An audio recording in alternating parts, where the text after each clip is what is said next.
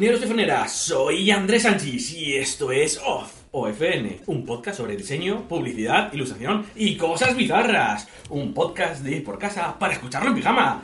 Y bienvenidos al sexto programa de la tercera temporada. ¡Ué! El episodio número 30. Y de nuevo emitimos desde la oscura, la fría cueva de OFN. Aquí, bueno, estamos más o menos calentitos, tenemos nuestra comidita, nuestra bebida. Y nada, y ya directamente a mi lado, a mi vera, a mi derecha, a mi izquierda, tengo a dos mega cracks que voy a dar pasos presentación. El primero, lo conocéis ya, ya es habitual en, en, en OFN, que no es otro que Joan Quirós, diseñador gráfico especializado en caligrafía y lettering. Hola, Joan. Hola, muy buena, nada, pues ya me voy a- no me canso de darte las gracias por, por invitarme al programa. Bueno, te habrá echado de menos el último programa, porque el Sí. último chico te pilló patas, tú no estabas, estaban como éramos tres, Sí. ellos dos y yo solo, Sí. así que la gente dirá, joder, Joan aquí, ah, qué guay. Bueno, tampoco, yo esta vez no, no traigo tema, pero, pero bueno, yo encantado de Es que participar. el, el tema principal ya da mucho. Ya, da Da para mucho, ya, sí, eso sí. Pero bueno, nada, muchas gracias por, por dejarme entrar en tu casa e invitarme aquí a, a napolitanas, ya, Y además cositas. ya, sí, y agua con gas. Y bueno, y, y el otro invitado tampoco es que venga de nuevas, ya es la cuarta vez que viene. A lo mejor los que nos, nos, nos lleváis menos tiempo escuchando, a lo mejor no lo habéis escuchado. pues, Claro. Pero hay que decir que en los primeros programas, primera temporada y segunda temporada participó. Y nosotros que Juan Andrés Núñez. Hola.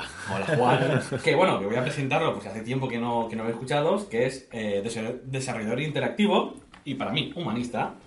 Es la cabeza de W Media, un sitio de desarrollo y también muchas más cosas realmente. Sí. Realmente W Media creo que es él, el concepto es Claro, todo es que yo, él. yo soy, pues eso, soy. Supongo que mi empresa soy yo también. Es Sí, decir, sí. no hay una diferencia entre una cosa y otra. Maravilloso mundo de los autónomos. Sí.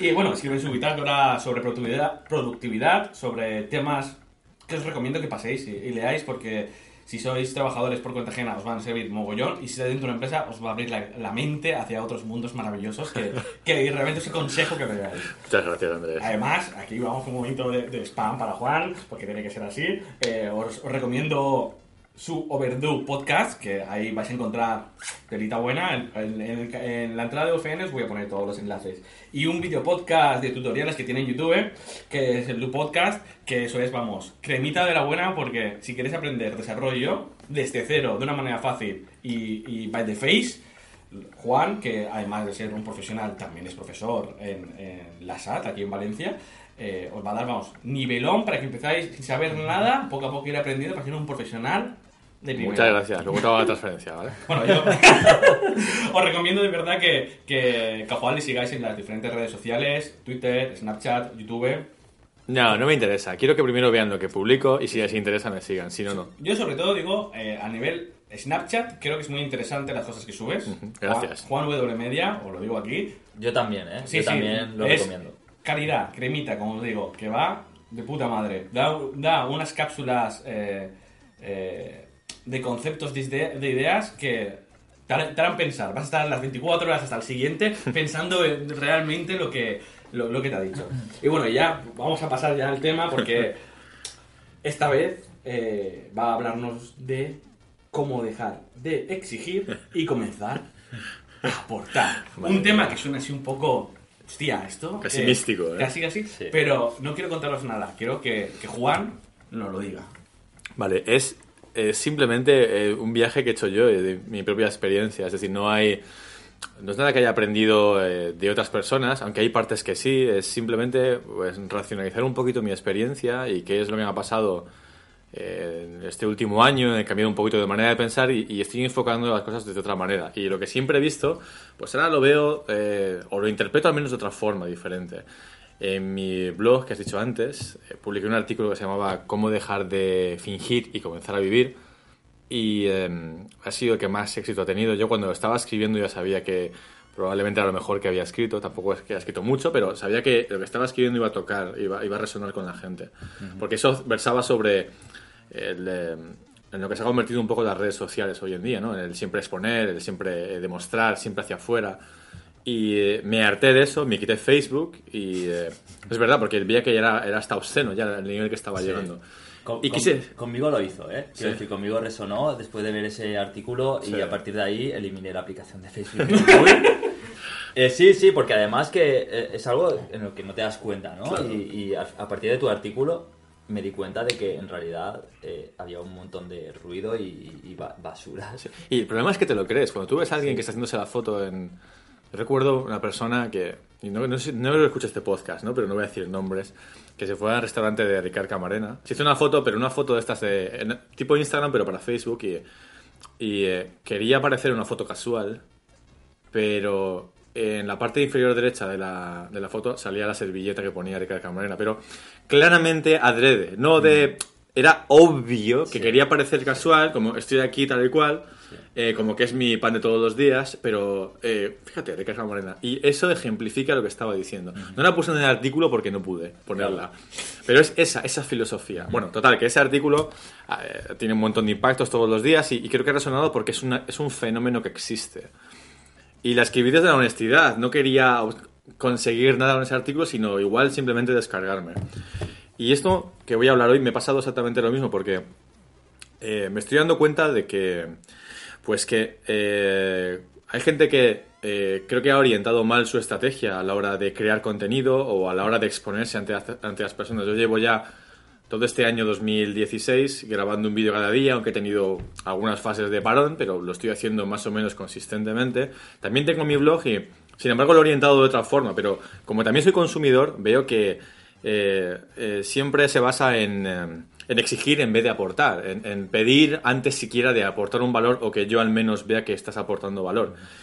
Y lo que voy a contar hoy es pues un viaje eh, que puede hacer cualquier persona y al menos como yo interpreto y qué opciones tienes si quieres hacerlo como todo el mundo lo hace o si quieres intentar eh, ir un poco más a largo plazo y hacerlo de otra forma o al menos con otro objetivo en mente desde el principio. La, ver- la verdad es que tanto la entrada que hiciste como a lo que vas a tratar, chicos, es para que os deis, sobre todo es que os deis cuenta. Me refiero, es cuando estás dentro de ello, eh, muchas veces te dejas llevar y no, no eres parte de, y, no, y no, te- no eres consciente de todo ello. Yo creo que lo que nos va a decir ahora Juan te va a hacer ver un poco desde la perspectiva de Juan, que pudo alejarse y verlo y decir, ¿qué coño es esto? Básicamente. Sí. Pero es, es necesario que alguien te abra los ojos también para verlo. Sí, Quiero sí, decir, eh, yo a raíz de, de, de otras personas que, publican contenido también y a, través de Juan, me he dado cuenta de que hay un eh, las cosas se hacen muy mal ¿no? en este aspecto. Y claro, eh, co- como todo el mundo o, mucha gente intenta, o es una tónica común, parece que es, lo que es lo normal y que es bueno, pero no es bueno ni es normal. Claro, efectivamente. Es que lo normal es, tú lo piensas y asumes que tiene que hacerse así porque es lo que conoces o es lo que has visto. Claro, pues es lo único que has visto. Claro, no, no añado, lo que voy a decir no añado maldad o mala fe ¿eh? por parte de nadie. Simplemente pues que uno cree que tiene que ser así porque la persona a la que sigue o no cuestionas a la persona a la que sigue y bueno, pues lo continúas porque quién eres tú para desafiar al status quo o lo que todo el mundo hace, ¿no?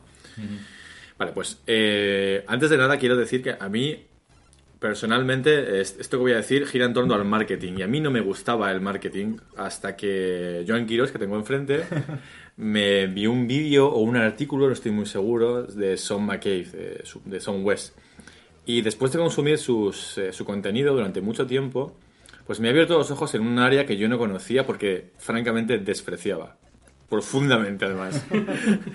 y, eh, y así que tengo que agradecerle, lo tengo delante, eh, aquel, eh, aquel email, no me acuerdo ni cómo fue, ni fue un WhatsApp, no estoy muy seguro. Yo creo que fue un email. Un email, un vale. Pues sí. eso desapó en mí el querer aprender más y ver unas técnicas de marketing que cualquier persona puede entender que requieren esfuerzo y pueden funcionar y no van en contra de los valores o de, ni- de ninguna clase. Por eso, por eso he decidido aceptarlas y, y intentar ponerlas en práctica. Aquí, Porque- joven, joven diseñador, joven desarrollador que estés escuchando, sé que todo su digital marketing nos mola escuchar a Juan y entender qué, qué hay detrás y lo que te puede aportar a ti personalmente. Claro. Yo digo que se haga, quien nos esté escuchando, que se haga la idea que soy un desarrollador interactivo, un tío técnico, hablando de marketing. Sí. Imaginaos el cambio de mentalidad que hace falta Sí. para que yo ocurra eso, porque la mayoría odiamos el marketing porque conocimos el marketing de LinkedIn, de Claro. Business Strategies Partner, bla, bla, bla, bla, bla, bla, bla, de corbatas, de Apple, de fotos con tono sepia, de todo ese ¡ah! olor a naftalina y a, y a alcanfor, tío, ¿sabes? ¡Ah! asqueroso. Sí, yo quería hablar sobre el término marketing, ¿no? Que Sí. es como el, el SEO de hoy en Sí. día, ¿no? Esto de vendedores de humo y, y- y- y gente que intenta eh, aprovechar y ganar dinero basan- eh, Hmm. bajo, el, bajo, bajo un término que es el marketing. Por eso también genera, a mí al menos el término marketing siempre me ha generado mucho rechazo. Yo- Porque ese, sí. ¿qué me quiere vender? O sea, algo me, me la, me la quiere colar por algún sitio. Es como, es como, yo me hace, veo el símil como en las películas del oeste que iba la gente de Pelo con la, con la diligencia. Sí, sí. E iban ahí, tío. Sí. Es algo así, van ahí, hay algún incauto que dice, hostia, porque son expectativas súper espectaculares que luego Claro. muchas veces no se cumplen. Claro. Pero es fácil caer en eso. Y sobre todo, no requiere que demuestres nada. Claro. Pues es demasiado etéreo como para traer, no, mira, es que aquí tienes resultado, o es que a mí tienes que. Entonces es complicado. Eso es lo que yo conocía. Hasta que conocía a. Y seguro que hay más gente que, que dice lo mismo que son McCabe. Pero es el primero que ha resonado conmigo. Y me ha hecho darle la vuelta a lo que pensaba sobre el marketing y ver algunas medidas que básicamente son sentido común Claro. realmente y buena fe a la hora de hacer las cosas y con eso ya tienes la mitad pero repito a- hay que cuestionar un poquito lo que se conoce lo que se supone que es normal ¿Vale? entonces para empezar quería comenzar por el final he pensado un- un- en el guion que tengo aquí delante un, un viaje de una persona que quiere pasar de de ser eh, un consumidor a ser un productor de contenido. Es que no es poco viaje ese. Entonces, al final, eh, lamentablemente o no, o, o no lamentablemente, queremos dinero. ¿no? Este es nuestro fin. Eh, Sí. Queremos dinero porque queremos lo que la libertad que nos, nos puede proveer el dinero y disfrutarla. Y eso es 100% legítimo, pero a veces parece como que tienes que sentirte mal por ello. Porque, eh, sobre todo con la parafernalia y lo común que te venden a la hora del marketing, es como que ese es tu fin, pero no tienes que decirlo. No debes de mencionarlo. No tiene que saberse, no tiene que notarse, ¿no?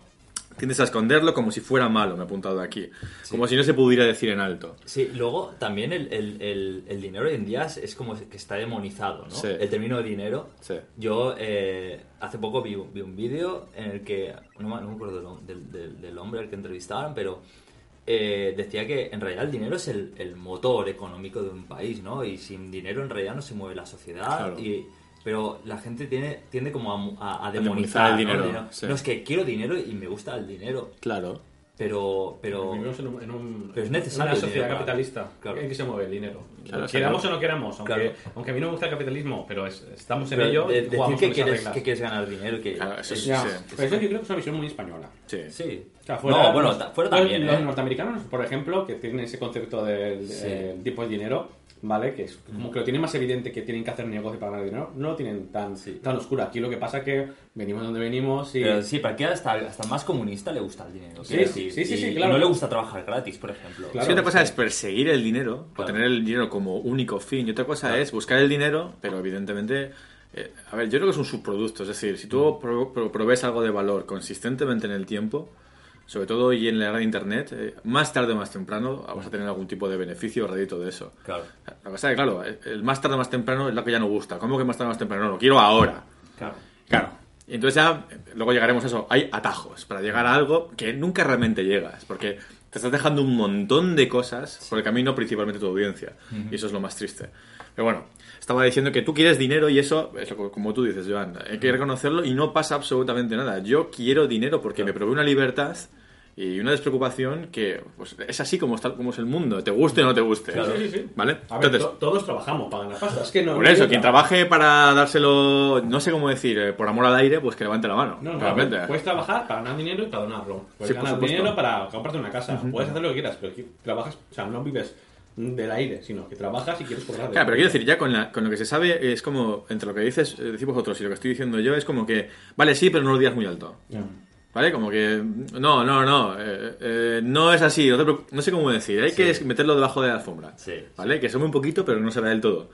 ¿Vale? Bueno, pues, probablemente cuando tú quieres, eh, quieres ganar dinero por tu cuenta, ¿vale? Porque esto se basa en que quieres hacerlo por tu cuenta, con tu producto, con lo que sea, te das cuenta de que tienes que aportar un valor a la sociedad o al mercado. Eso es lo que se premia con dinero, se intercambia ese valor por Claro. dinero. ¿Cómo? Bueno, pues eh, un producto, un servicio, o un curso, o entretenimiento, o una combinación de todas estas posibilidades. Porque al final, pues eh, eh, tiene que tener una forma, ese valor que tú has pensado. Lo desarrollas, lo haces, lo creas y lo expones al mundo con la esperanza de que alguien pague por eso. Entonces tenemos dinero, valor, ¿vale? Ese es el segundo punto. Pero claro, hay un tercer factor que es el más importante, que es la atención. Necesitas atención de las personas para que se canalice en ese producto y que la gente lo compre y lo conozca. Sin atención, tú lanzas ese producto al aire y nadie lo ve. Si nadie lo ve, nadie lo compra. Si nadie lo compra, no te da absolutamente ningún beneficio. Así que te das cuenta de que necesitas atraer atención de la gente. Es, yo creo que personalmente es lo más valioso que una persona que produce contenido o una persona creativa tiene. Es lo más valioso, con diferencia brutal, más que el dinero, es la atención de la gente que le sigue. Entonces, busca la atención de los demás, pero la buscas porque en verdad quieres mejorar sus vidas, ¿no? Esa es la teoría. Si aportas valor, ese producto debe de hacer mejor la vida de la persona que lo consuma o que lo compre o que lo tenga, ¿no? O sea, al, final, al final la atención es como una moneda de cambio hoy en Por día. supuesto. Y, y estás jugando también con el tiempo. El tiempo es, es un recurso que tiene un límite también. Claro. Quiero decir, yo cada vez soy más consciente también. ha- Hablo de, de- de- de mi experiencia personal en las redes sociales, en las que cada vez soy más selectivo con el tipo de contenido que, que- que- que consumo, ¿no? Porque eh, según el tipo de contenido, eso, eso me quita tiempo, ¿no? Y el tiempo es algo muy valioso. Entonces, creo que la atención es, es, es, un- es- es algo muy valioso, ¿no? Que, que- que tu audiencia te, te, te brinda a ti. Te brinda, efectivamente. Entonces- Yo también lo veo así. Yo de Twitter, que no tengo mucho impacto, tampoco soy muy activo, pero el otro día hice una limpieza y me quedé con 50. Sí. Porque no, no me interesa más. Que si Claro. no, y 50 personas me parece demasiadas, pero tener 200 y pico como antes, no. Es que no, yo, es que no, no tiene sentido. No y no es nada personal, sinceramente, ¿eh? Es que no, o sea, no, hay que reconocer que no puedes seguir a 50, a 200 personas, y que tampoco te Sí. interesa probablemente. Es un poco un- hi- higiene personal. al Sí, final, es como- como- totalmente, sí. totalmente. Porque al final es, es, ostras, que no puedo consumir tanto contenido al día. Claro. O sea, porque Es imposible. tienes que trabajar, tienes que, que- que- que dedicarle a unas horas al estudio o unas horas a tal. Y luego está a la hora de eh, conseguir, consumir contenido, porque todos tenemos que consumir contenido al final. Pero qué tipo, o sea, qué contenido consumen, ¿no? Selectivo. En ese, en ese- en ese aspecto hay que ser selectivo. Totalmente, totalmente de acuerdo. Pero bueno, te das cuenta de que has pasado de lo quiero dinero, pues sé que tengo que aportar valor, ostras, me hace falta la atención. Y nos hemos quedado en este punto. Es lo más valioso y porque sin ello nadie va a comprar ese producto que tanto valor y tanto Claro. dinero va a dar. Entonces, produces contenido. Y aquí entra el, el juego lo más importante. Vas a producir contenido que de alguna forma arrope, eh, canalice atención eh, y te apunte, apunte a ese producto para que la gente lo compre. Y aquí todo son buenas intenciones. Y aquí es donde yo también personalmente he hecho dos distinciones. Lo más común, lo que yo más me encuentro a la hora de, de la estrategia de producir contenido y todo lo que hay detrás, y la que otra que conozco, que conozco gente que sigue, por ejemplo tú y por ejemplo tú, los que tengo, eh, las personas que tengo a mi lado, y que sé que funciona por la experiencia que yo tengo. Poca experiencia, pero lo que yo lo he probado, o sea, puedo asegurar que funciona. Lo que pasa que, claro, requiere tiempo y esfuerzo, y eso, pues mucha gente no es algo muy atractivo. El resultado inmediato, no tenerlo. Mucha gente no quiere gastar ni su tiempo ni su esfuerzo hacia esas cosas. Claro, es, un problema. Entonces, yo he puesto aquí, produces contenido, ¿eh? y tengo, lo más común es buscar atajos. Atajos para llegar a ese fin, que se canaliza en el dinero, se cristaliza en el dinero, buscar un atajo que pues me permita llegar a ese final en mucho, mucho, mucho, mucho menos tiempo. Y algunos de ellos, en- en cierta forma, funcionan. Lo que pasa es que te dejas, de, te dejas por el camino un montón de premisas, valores y juegas un poco con tu audiencia. ¿A qué me refiero con esto de los atajos? Porque mucha gente lo que hace es vende directamente la atención de tu audiencia y eso es lo más valioso que hay. Se la vende directamente a un tercero. Por ejemplo, publicidad. Sí. Eh, gente que produce. Mi pareja consume bastante YouTube, sigue algunos youtubers y eh, le instalé Brave el otro día, es un navegador que, que no tiene, viene un adblock en su iPad, un adblock incorporado porque tenía la aplicación de YouTube y en algunos vídeos había hasta 4 y 5 anuncios. Dije, no, por favor, no vas a hacer esto, consume publicidad que tú quieras, no la que te pongan, te pongan por la garganta, te la dejen caer. Sí. ¿sabes? Y, eh, pero hay gente que vende lo más valioso que tiene, que es la atención de su audiencia a un tercero con su producto que puede estar relacionado con el vídeo o no. Depende. Eso me ha, me ha ocurrido también con podcast. El estar de repente... ¿Con eh, podcast? con podcast, sí. Eh, un podcast que, que sigo, que es, es sobre todo eh, enfocado al mundo freelance, en el que eh, se- el, el presentador entrevista a diversos freelance del sector creativo, sobre todo, de, eh, pues, fotógrafos, desarrolladores, eh, ilustradores, diseñadores.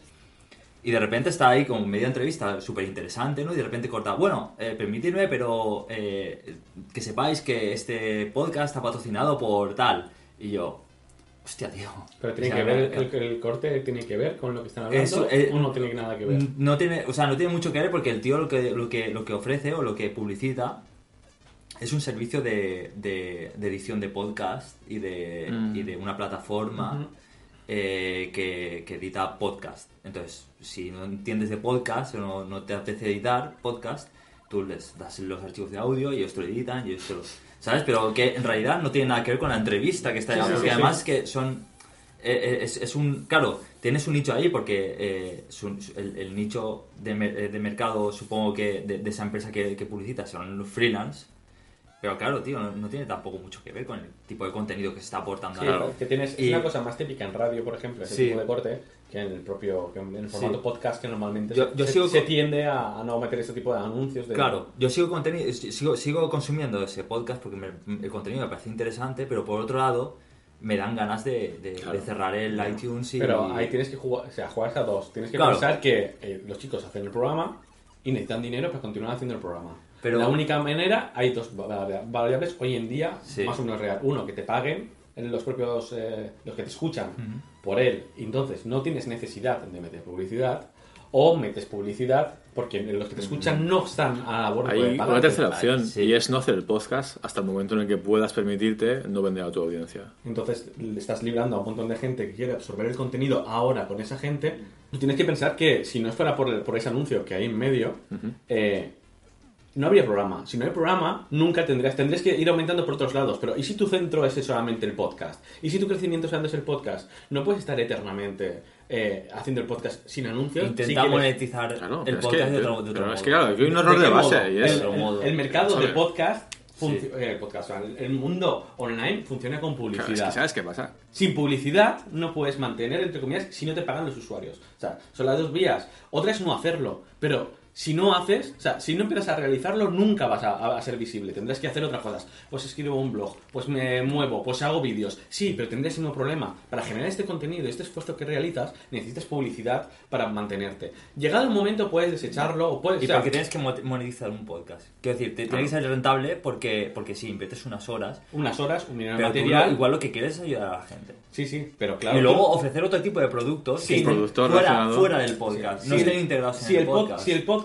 no te genera un retorno directo, ¿vale? Sea en tu trabajo, sea directamente el podcast, el podcast tiene un tiempo limitado. O sea, toda acción a nivel online, el cual no repercute directamente hacia ti de una manera, muere. Por Claro, mucho que tengas... si Evidentemente, tengas- pero la Bueno, si manera, no, la no, manera puede ser otra que no vendiendo a tu audiencia. Quiero decir, Pero si, no puedes así- si el podcast no es rentable y tú lo sabes al inicio, y claro, esto es- depende de cada uno, evidentemente, claro. porque como yo lo veo, yo no venderé a mi audiencia. Por mucho que yo quiera hacer un podcast, si veo que no tengo forma de hacerlo, a no ser que sea con publicidad, pues no lo hago.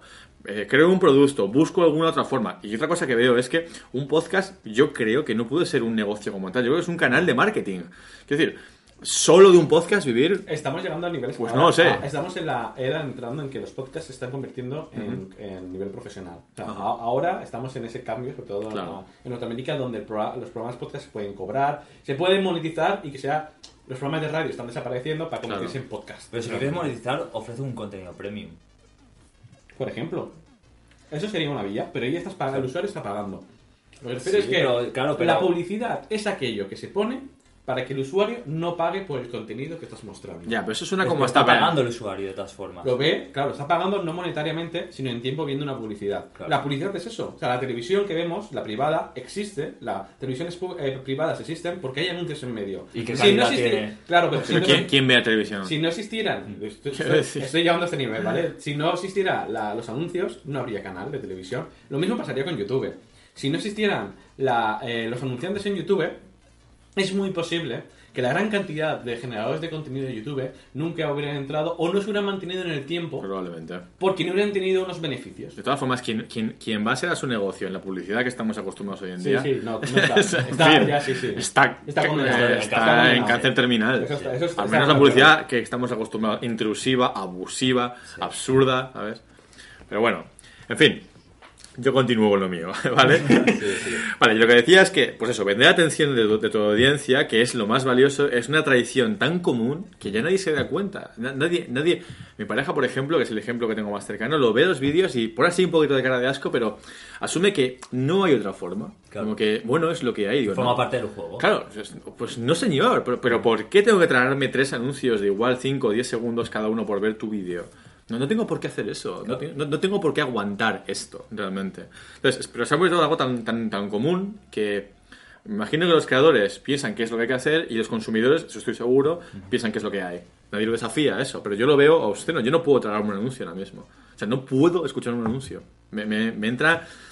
Me pongo malo, en serio. No, no, es como, eh, no, no te he pedido esto, no me pongas esto ahora, yo no quiero saber nada. Juan es un, def- un defensor aférrimo de los adblocks y de toda, toda aquella herramienta que te ayude a, a eliminar la publicidad. A ver, cuando entras a una página, lo siento, si quieres verla, tienes que desactivar el adblock. Vale, adiós. Sí. ¿Sabes? Si, o sea, si tu estrategia comercial para sobrevivir es la publicidad, muy bien, vas, vas bien encaminado, eso ¿sabes? es el 90% de los ¿Sabes? negocios online. Bueno, son los últimos eso. estertores de alguien que cuando se dé cuenta que no, que no, que no, que no, que no, pues buscarán o una publicidad no invasiva de verdad o u otro modelo de negocio. Quiero decir, es lo que hay. Sí. Acostúmbrate, el negocio es tuyo, no mío. Búscate la vida, ¿sabes? La- Pero lo- bueno. muchos, muchos medios también están, eh, ahora que mencionas también, eh, por ejemplo, revistas, no sé, no, no sé, Forbes puede ser. Había una revista online en la que no te dejaba ver el contenido Sí. si tenías un adblock, ¿no? Muchos, muchas. Ahora, Muchas. ahora se ha puesto en la moda, incluso Vale. en España, algunos que lo llevan. Pero es- hemos, hemos, hemos llegado a un punto en el que, en el que si o consumes contenido gratis o no consumes, ¿no? Antes tú te comprabas el periódico, te compras una revista y tú pagas por ella. Y ahora mucho, hay, hay muchas suscripciones premium también de- y, y- y- por eso es que existe la Premium System. Existen, muchos existen que lo pagas. mu- no tienes muchos, muchos medios online tienen la opción premium en la que puedes leer contenido sin publicidad o contenido exclu- exclusivo. Además. YouTube, tienes RedTube. O sea, tiene YouTube Red. O sea, que en España no funciona aún, pero tú pagas y no ves anuncios. Y existe, el- el- la, la- la variable de pagar por no ver anuncios existe en YouTube. Lo que pasa es que en España no interesa porque se sabe que por ahora no va a rendir. En Estados Unidos tú pagas un X o pagas a un usuario, le estás pagando directamente a él y como le estás, imagínate, tienes tu, tu- tu canal, pones el, el YouTube Red y tú en el vídeo tienes anuncios, pero el, el usuario se suscribe, paga el YouTube Red y ya dejará de ver cualquier anuncio y te está pagando indirectamente. No es que tiene que pagar tus, los anuncios que sean, no, no. Verás tu contenido Me libre. parece muy interesante, la verdad. Muy interesante. O sea, que vi- vi- eh, viables hay, pero lo que pasa es que la inmensa mayoría que está empezando, o los que lo hacen mal, que es lo que yo creo que vas a, vas a Sí. lo usan como recurso. Absolutamente. Por ejemplo, eh, quiero comentar un caso personal aquí en este, en este aspecto. Por ejemplo, yo publico un vídeo todos los días y cuando me voy de viaje... Sí, vez- todos los días. Yo aún flipo como Juan puede haber eso. Sí. Bueno, pues quería programar dos vídeos que había grabado ya para que saliesen en el jueves, me iba el miércoles, pues el jueves y el viernes a una determinada que saliesen. Y estaba viendo la ayuda de YouTube y salía la- el panel de control donde ponías la hora. Pero en mi panel de control no salía. Y digo, ostras, ¿pero qué pasa aquí? Hasta que me vuelvo a la ayuda, empiezo a mirar bien y pone solo para partners. Y digo, hostia. Y me voy a informar de los partners. ¿Qué es partnership? Para que no lo sepa, es que permites a YouTube que meta publicidad en tus anuncios. Y te una comisión de X dinero. Para monetizar tus, tu- tus vídeos. Sí. Vale, Y supongo que hay mucha gente que dice, hostia, qué oportunidad, qué guay, qué bien. ¿sabes? Pero Yo lo vi como algo horroroso, digo, ni de coña. De hecho, me puse en YouTube, en Twitter le puse un que te jodan a YouTube España. Básicamente fue lo que le dije. Sí. Y, eh, y bueno, pues eh, subí el vídeo, lo dejé listo para publicar y me puse una alarma en el móvil el jueves y el viernes y desde el móvil entraba y le daba a publicar el vídeo y ya está solucionado. Pero son los primeros interesados en la plataforma y es, es complicado que, que alguien cambie, la, yo lo entiendo, cambie la manera de pensar cuando todo el mundo o lo normal es una cosa y todo te prima hacerlo así. Es complicado, hasta que no lo piensas o alguien te lo dice o no lo ves tú o haces el viaje tú personal para verlo, pues yo entiendo que es complicado, pero lo que sí que es verdad es que es algo tan común que nadie lo cuestiona, lo de vender la, la- la atención de tu audiencia. Siempre que sea gratis, tío, Ya, hay publicidad. Me refiero, Facebook es gratis, monetariamente tú pagando, sí, significa que vas a ver publicidad o tú eres el producto que se lo está vendiendo a otro. por supuesto, YouTube por supuesto. igual, YouTube es gratis. YouTube te ves la cuenta, gratis. Siempre decimos gratis entre comillas, hago así con los dedos que no me veis, que son entre comillas, pero Eh, claro, tú eres el producto. El usuario es el producto que están vendiendo eh, YouTube, en el caso Google, a un tercero por vender publicidad. Tú no eres el usuario real. O sea, Claro. tú no eres el beneficio. El beneficio es la marca que compra. O sea, que te- que está Absolutamente. comprando. Dice, ¿cuántos impactos quieres? Tantos. Esos son 10.000 usuarios. Te están vendiendo como un número. Claro, sí, sí, sí, por supuesto. Absolutamente, absolutamente. Pero bueno, hay que, de alguna forma, hay que cambiar un poco la forma de pensar para darte cuenta de eso. Hay que pararte y reflexionar un momento y decir, Sí, ¿qué, sí, sí. qué estoy haciendo? Que ¿Cómo nada- está montado esto? El nada gratis es una cosa que mucha gente Claro. por la calle y dice, no, eso es gratis. Y dices, no es gratis, no te equivoques. O sea, el concepto de gratis no, es- no existe nada gratis en, Nunca. en internet. Otra cosa que Luego, la- luego cuando WhatsApp cobra un euro y medio al año o euro por tal y cual, la gente se... se Se escandaliza. se escandaliza. ¡Un euro! ¡Oh, Dios mío! Digo, ostras, por favor, es que... Pero bueno, en fin. Cosas de psicología humana que no dejan de sorprenderme. Pero lo que decía, al final, pues tú cuando empiezas, y lo más común, con atajos, pues solo buscas los números, es lo que más te interesa. Pues por la noche miras el Google Analytics y miras los impactos, las métricas, porque es, es lo único que quieres. Siguiendo con esta línea, como tu único interés son los números, y cuantos más mejor, titulares clickbait de 10 pasos para, 8 formas de, 15 eh, procedimientos o 15 tal para lograr ser multimillonario y vivir en... Ese y tipo y de... el tercero no lo. Efectiva- ya, efectivamente. Exactamente. Esto para que hagas clic Y te y sorprende. te tragues los banners y cada paso está separado por una página para que haya un banner diferente. y como- eso es- creo que es lo que más odio que se está poniendo ahora Ya. muy de moda en todas Sí. las páginas, que es el puto botón de siguiente Sí. y te, te, te- te vuelve a cargar Otro. todo cinco veces. Absolutamente. Pero claro, también eh, no está mal, o sea, lo de hacer algo que sea, eh, por ejemplo, 10 pasos, que sea medible en el tiempo, eso puede ayudar a hacer llegar un contenido a la gente que lo necesite. Eh, porque te relacionas mejor, sabes cuánto tiempo vas a tardar, o cuántos días, o cómo, cómo vas a tener que consumir. O sea, no es intrínsecamente malo eso. El problema es, como siempre, que se ha abusado de eso. Se ha explotado hasta que se quema Claro. y se sustituye por otra cosa. Pero yo no lo veo mal realmente. Bueno, ¿qué nos ponía aquí? Afiliados, popovers, pop-unders, pop-ups, todo tipo de pops por todas partes con información. Iconos sociales por todas partes. También, yo recuerdo una chica que me agregó en Twitter y entré a su blog y era muy interesante. Hacían contenido con su novio, muy interesante. Pero al entrar a su blog, el típico WordPress, y cualquier desarrollador sabrá lo que estoy hablando, o usuario también, y eh, haciendo scroll, después de cerrar el pop-up de la newsletter, porque si no hay pop-up en la newsletter no es eh, 2016, Sí.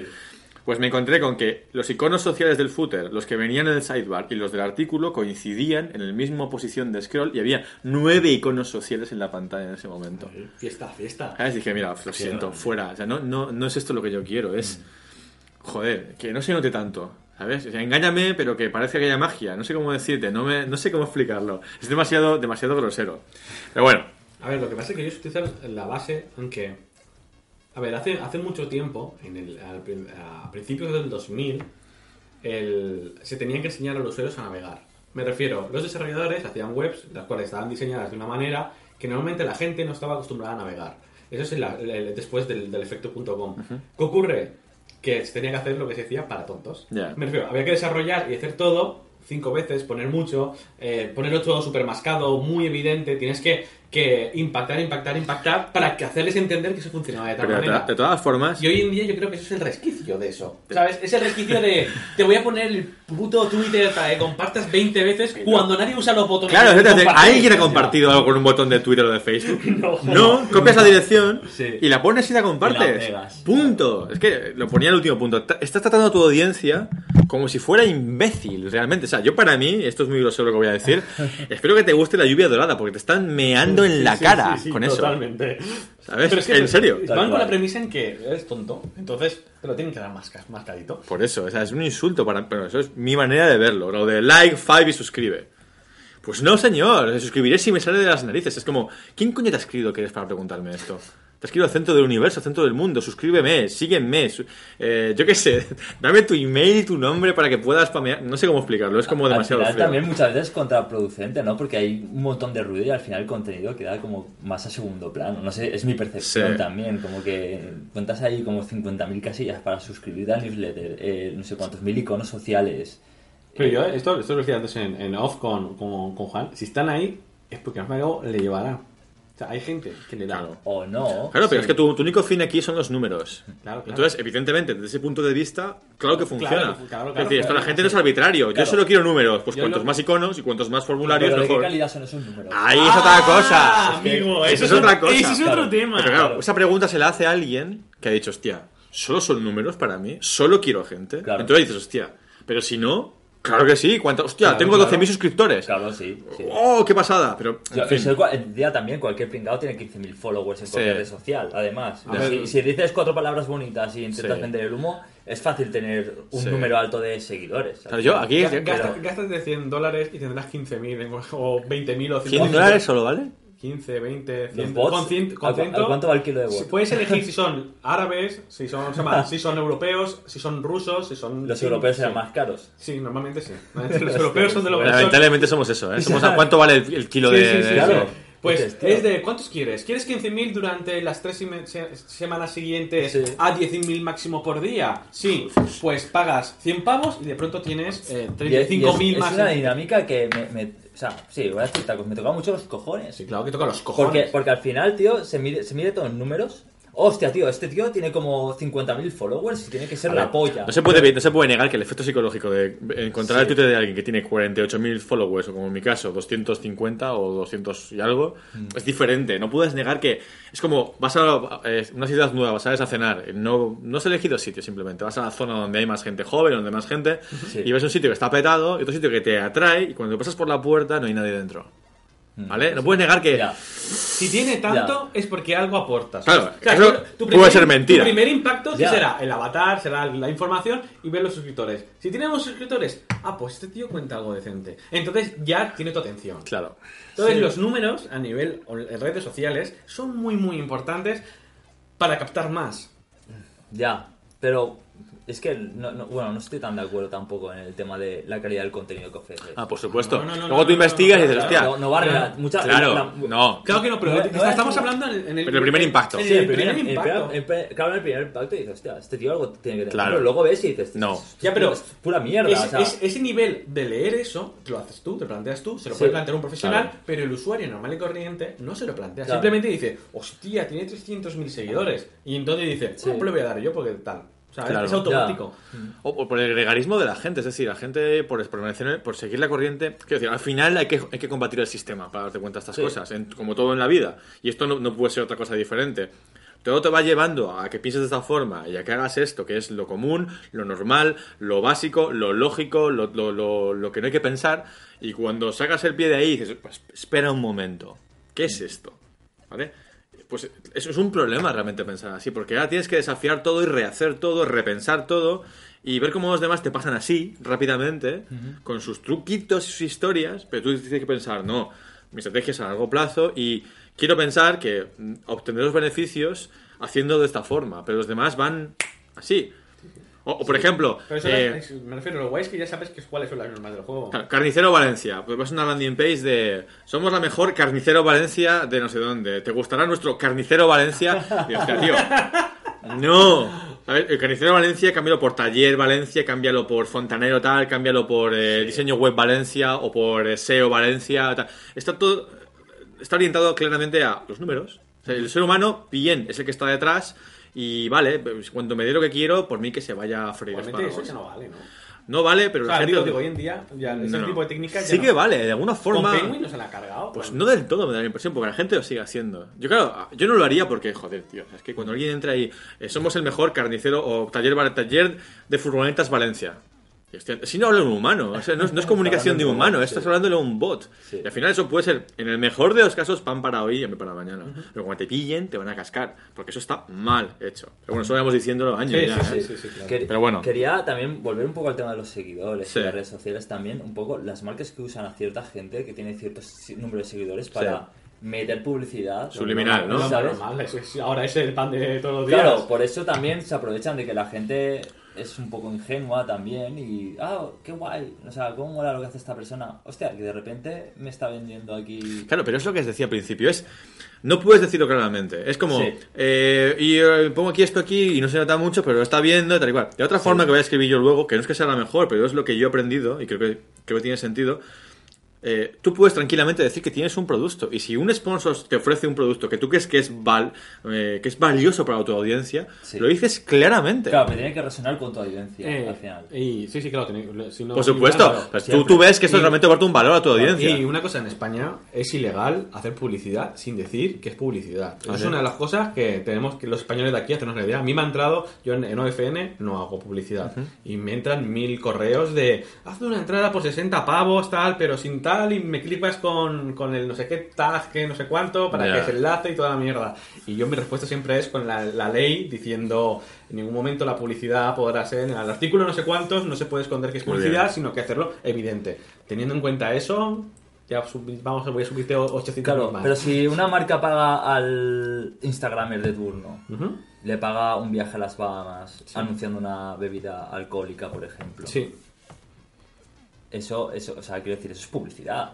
sí, sí, sí, sí, claro. Ahí lo que pasa es que el pago que a lo mejor están haciendo, si no le pagan monetariamente, es el viaje. Claro. Como no es una transacción monetaria, Pues pues a- igual- a, lo mejor no, no puede Claro. ponerlo. Lo que pasa es que saldrá la marca y es muy evidente cuando una marca está Por detrás. supuesto. Por suerte, por suerte, normalmente los usuarios, o por lo menos la experiencia que yo tengo a nivel online, los usuarios son bastante reacios a cuando, cuando perciben que es marca. Prefiero, cuando uno ven que, Claro. que intenten metérsela, el, el ataque de los usuarios hacia ese influencer puede ser dura. Porque ellos en ese, en ese nivel sí se sienten atacados. ¿Sabes? Cuando le intentas vender la moto de un producto. Sí. O sea, si lo haces muy evidente, o sea, si la chica te saca una copa y saca la copa, estoy aquí por, no sé, por Larios, tal, ¿no? O yo qué sé, cualquier marca de bebida alcohólica. Y lo haces evidente, no hay problema. Pero cuando ya Sí, empieza a tufar de que realmente. Es, es peor ocultarlo. Es peor ocultarlo. direct- O sea, si tú lo muestras muy, muy, a, muy Claro. a lo bruto, el usuario entiende que es publicidad. Pero entiende que todo te va hacia ocultarlo porque uno, por muy lerdo que sea, con todos estos truquitos, no se debe sentir del todo bien. Hostia, estoy metiendo aquí otro pop-up para cuando la gente baje scroll. Ah, al final uno se siente... ¿Quién se siente bien con unos Claro, dices, bueno, pues ¿Sabes es que nadie se te hace siente bien con sentirte mal, te hace sentirte mal de, hostia, es que no sé cómo decir, es como eh, ese rollete es- que estamos hablando, ¿vale? Eh, sí, no es ilegal, pero, jolín, es un poco cuestionable moralmente algunas de las opciones, ¿vale? Lo que decía, al final es, pues tratas a tu audiencia como si fueran imbéciles, básicamente. Sí, sí, tal cual. Claro, como solo son números, eh, no conoces tu audiencia y es algo de usar y tirar. No hay una conexión entre personas, porque somos personas lo que estamos, tanto el que crea como el que consume. Y yo decía aquí, es una frialdad, o sea, entrar en una página web que no conozco, ¿vale? Empezar a leer un artículo y que de repente aparezca un pop-up, que se ponga en medio de la pantalla que me diga suscríbete a mi newsletter, es como... Imagínate, vas por la calle, ves una chica que te gusta, te acercas y dices, hola, soy Juan, cásate conmigo. Es exactamente lo mismo. Es decir, ¿quién eres tú? ¿Qué- qué- ¿De dónde vienes? O sea, ¿cómo que, cómo que mi correo electrónico? Pero si no, no te conozco. Eh, ¿Cómo te atreves realmente? O sea, es un, es un acto Sí. de orgullo brutal. Sí, muchas veces en plan de, oye, no sabes lo que te, lo, lo- lo que te voy a ofrecer, pero Suscríbete. ¿me das tu correo para que te vayas ahí todos los días? Claro. Con, con- con- Gracias. Claro, ¿sabes? Y dices, pues, pues no. Y lo mejor es cuando pone ¿Sabes? otras 28.000 personas están no sé qué. Sí, Hostia, claro. genial, la acabas, de, Genial, la acabas de- de solucionar. Me acabas de convencer en este momento, ¿sabes? Pues eso, entonces, es, es- pero esto lo que estoy de- definiendo, estamos definiendo es el, el- el flow normal, que uno cuando empieza a crear, coño, me cuesta mucho crear mis posts y eh, tal y cual, y ahora pues quiero rápidamente, quiero sacar un rédito de ello, Claro. porque, porque estoy aquí dedicando mi tiempo, ¿no? Sí. Aunque me esté dejando la audiencia y por el camino, y probablemente algún que otro valor moral o social también por el camino. O sea, y lo que decía eh, antes Joan, al final, ¿es, ¿es ese realmente el perfil que buscas, de verdad? Alguien que lo has llevado ahí medio engañado, que se ha, se ha apuntado porque ha visto el pop-up y porque supongo que hay gente cuando el pop-up dice, hostia, pues no me queda más remedio que apuntarme. Supongo que hay gente que hace así, porque si no, no lo entiendo. O si ve el icono de tal, pues Es que están es grande y rojo, pero tendré que darle. Esa ¿sabes? gente está aturdida ya, ¿sabes? De hostia, tanto tío. estímulo. Claro, pero esa gente es lo que realmente quieres. ¿Eso es lo que realmente estás buscando? Tienes que pensarlo. Si es así, pues entonces tienes to- todo, todo sentido del mundo, pero esa gente es la que te va a acompañar en cualquier viaje que hagas, la que va a valorar lo que estás haciendo, la que va a, a ayudarte, eh, vas a tener un soporte y un engagement. Odio decir engagement, pero se me ocurre en castellano. No, no, sin problema. Vale. Eh, y esa es la pregunta que lanzo. Y, esto define la manera en la que, pues, si uno no lo piensa, eh, es lo que te orienta a la sociedad o cómo está hecho todo esto ahora mismo, ¿no? El atajo, monetizar rápidamente, cuanto más mejor, cuanto más número mejor, cuanto más like, cuanto más fab, cuanto más impacto, cuanto más todo eso, mejor. Luego, valores humanos o cómo es la persona, sus problemas o quién es o qué le pasa, eso a nadie le importa. Realmente, es ver, el número. Es, es número y velocidad. Por Número eso. y velocidad. Estamos en un momento a nivel online, bueno, a nivel publicidad y creo que social, Frenético. donde lo nuevo es viejo mañana. Frenético. Entonces tú lo que necesitas es los máximos de impacto en el menor eh, tiempo posible para generar un dinero y no te preocupes que mañana ya buscarás otro tipo de negocio para poder realizar lo mismo y, ganar Es que al hilo de esto, luego hay eh, un, nuevo, un nuevo. Porque al final la atención, como es lo más valioso, la atención se va moviendo de un sitio a otro. Sale un nuevo canal social, por ejemplo, Snapchat o Instagram Stories o lo que sea. Hay gente que va ahí a hacer lo mismo otra vez. Ya. Con su misma mentalidad que estaba haciendo en su web o en su blog o en su landing o lo que sea, a otro canal social, pero a hacer lo mismo, la misma historia. ¿Vale? Y esto define, pues, el- lo que decía. Eh, la manera más común, lo que yo he llamado aquí en mis notas, los atajos, ¿vale? Hacerlo con atajos. Sí. Y ahora tengo la mejor forma para mí, ¿vale? La que yo tengo experiencia. En verdad tengo un poco de experiencia en las dos, porque me estoy haciendo la web nueva y voy a huir de WordPress. Y, y mi web nueva no va a tener ningún enlace a nada, ninguna red social, absolutamente nada. Pero tuve WordPress y es muy tentador instalarte el plugin de no sé qué y los iconos sociales y el tal. O sea, lo entiendo, he estado ahí de alguna forma. Nunca lo exploté demasiado eso, pero al principio supongo que si echo vista atrás era lo que pensaba, es decir, cuanto más mejor. Si metes una lista de correo, cuanto más mejor. Si pones una red social, cuanto más mejor. Eh, eh, pero es como, es como el primer nivel de profundidad. Te quedas arriba en los números. Luego empiezas a escarbar, como siempre, ¿no? Como en todo en la vida. Hay, siempre hay niveles y niveles de llegar a algo. La primera aproximación siempre es la más superficial, más para todo el mundo. Y si alguien se pone a pensar, siempre puede llegar un poquito de profundidad y, conseguir algo más de, ese tema. Pues yo creo que ahora estoy en, en esa fase en la que me he cuestionado muchas cosas y como he empezado a producir contenido, he podido aplicar algunas de ellas, pero a nivel de filosófico, a nivel práctico, a nivel de lo que pienso realmente, y eso vuelve a entroncar con lo de Sean McCabe y Joan Quiroz, porque mucho de lo que he dicho ahora y lo que sobre todo, o sea, lo que he dicho hasta ahora, y sobre todo lo que voy a decir ahora son frases o, cosas que he aprendido de, de Sean McCabe o de sus podcasts o de su red o de la gente que le sigue y parte que yo he experimentado. ¿vale? Aquí no hablo, no hablo de oídas, hay cosas que, algunas cosas sí, pero muchas de estas cosas las he experimentado y aseguro que funcionan, a menos que me han funcionado. ¿vale? Entonces, si tenemos la forma de los atajos como la forma A, la forma canónica hoy en día, que todo el mundo tira, luego está la forma que es a largo plazo. No he puesto un nombre, simplemente es a largo plazo. Claro, si tuviera, es decir, solo puedo decirme una frase de esa forma y no puedes hablar más, ¿vale? Lo que diría es, no es sobre mí, es sobre ellos. O sea, no es sobre ti, es sobre tu audiencia. Y tienes que entender eso. O sea, tú eres... eh, No importa lo que tú quieras o lo que tú no quieras. Si no consigues que tu audiencia sea mejor persona o mejor profesional o se sienta mejor individuo, no va a funcionar a largo plazo. Puede que a corto plazo sí consigas engañarle para meterle en el newsletter o que pinche aquí en este enlace de afiliados para que compre un producto que es una review que en verdad está pagada y tal y cual. Y eso hoy funcionará, pero a largo plazo va a funcionar. No va a funcionar. ¿Vale? Seguro. Por el engagement al final esa persona, eh, como no tiene una dirección, va a estar aquí, luego va a estar allá, luego va a estar aquí, luego va a estar acá. No, no, no hay realmente, yo creo, al menos en flor en flor. una- En flor. efectivamente. Sí. Entonces, a ver, es que está muy ligado totalmente a, a- a conse- a ser masivo a la hora de conseguir eh, gente nueva.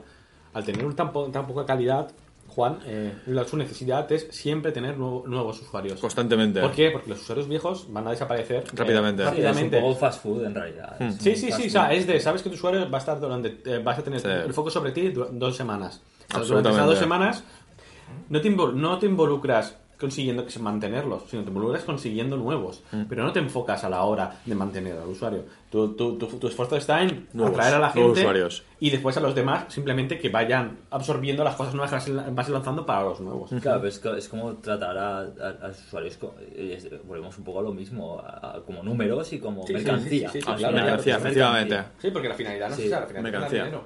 Claro. Pues esta, esta empieza pues así, no es, no es sobre mí, es sobre ellos, es sobre él o sobre ella. ¿Vale? Y, y digo en singular porque eso entronca con lo que voy a decir luego. Es- aunque sea X personas, un grupo de personas, tu audiencia, son personas y son individuos. Y tienes que hablarle y preocuparte como individuos realmente, no como un grupo. Aunque sea un grupo, evidentemente. No puedes ir a hablar personalmente uno, uno por uno y tal y cual, pero sí que puedes comunicarte individualmente, si lo quieres hacer. Entonces, ayuda y punto. Ayuda. Quieres ayudar a alguien.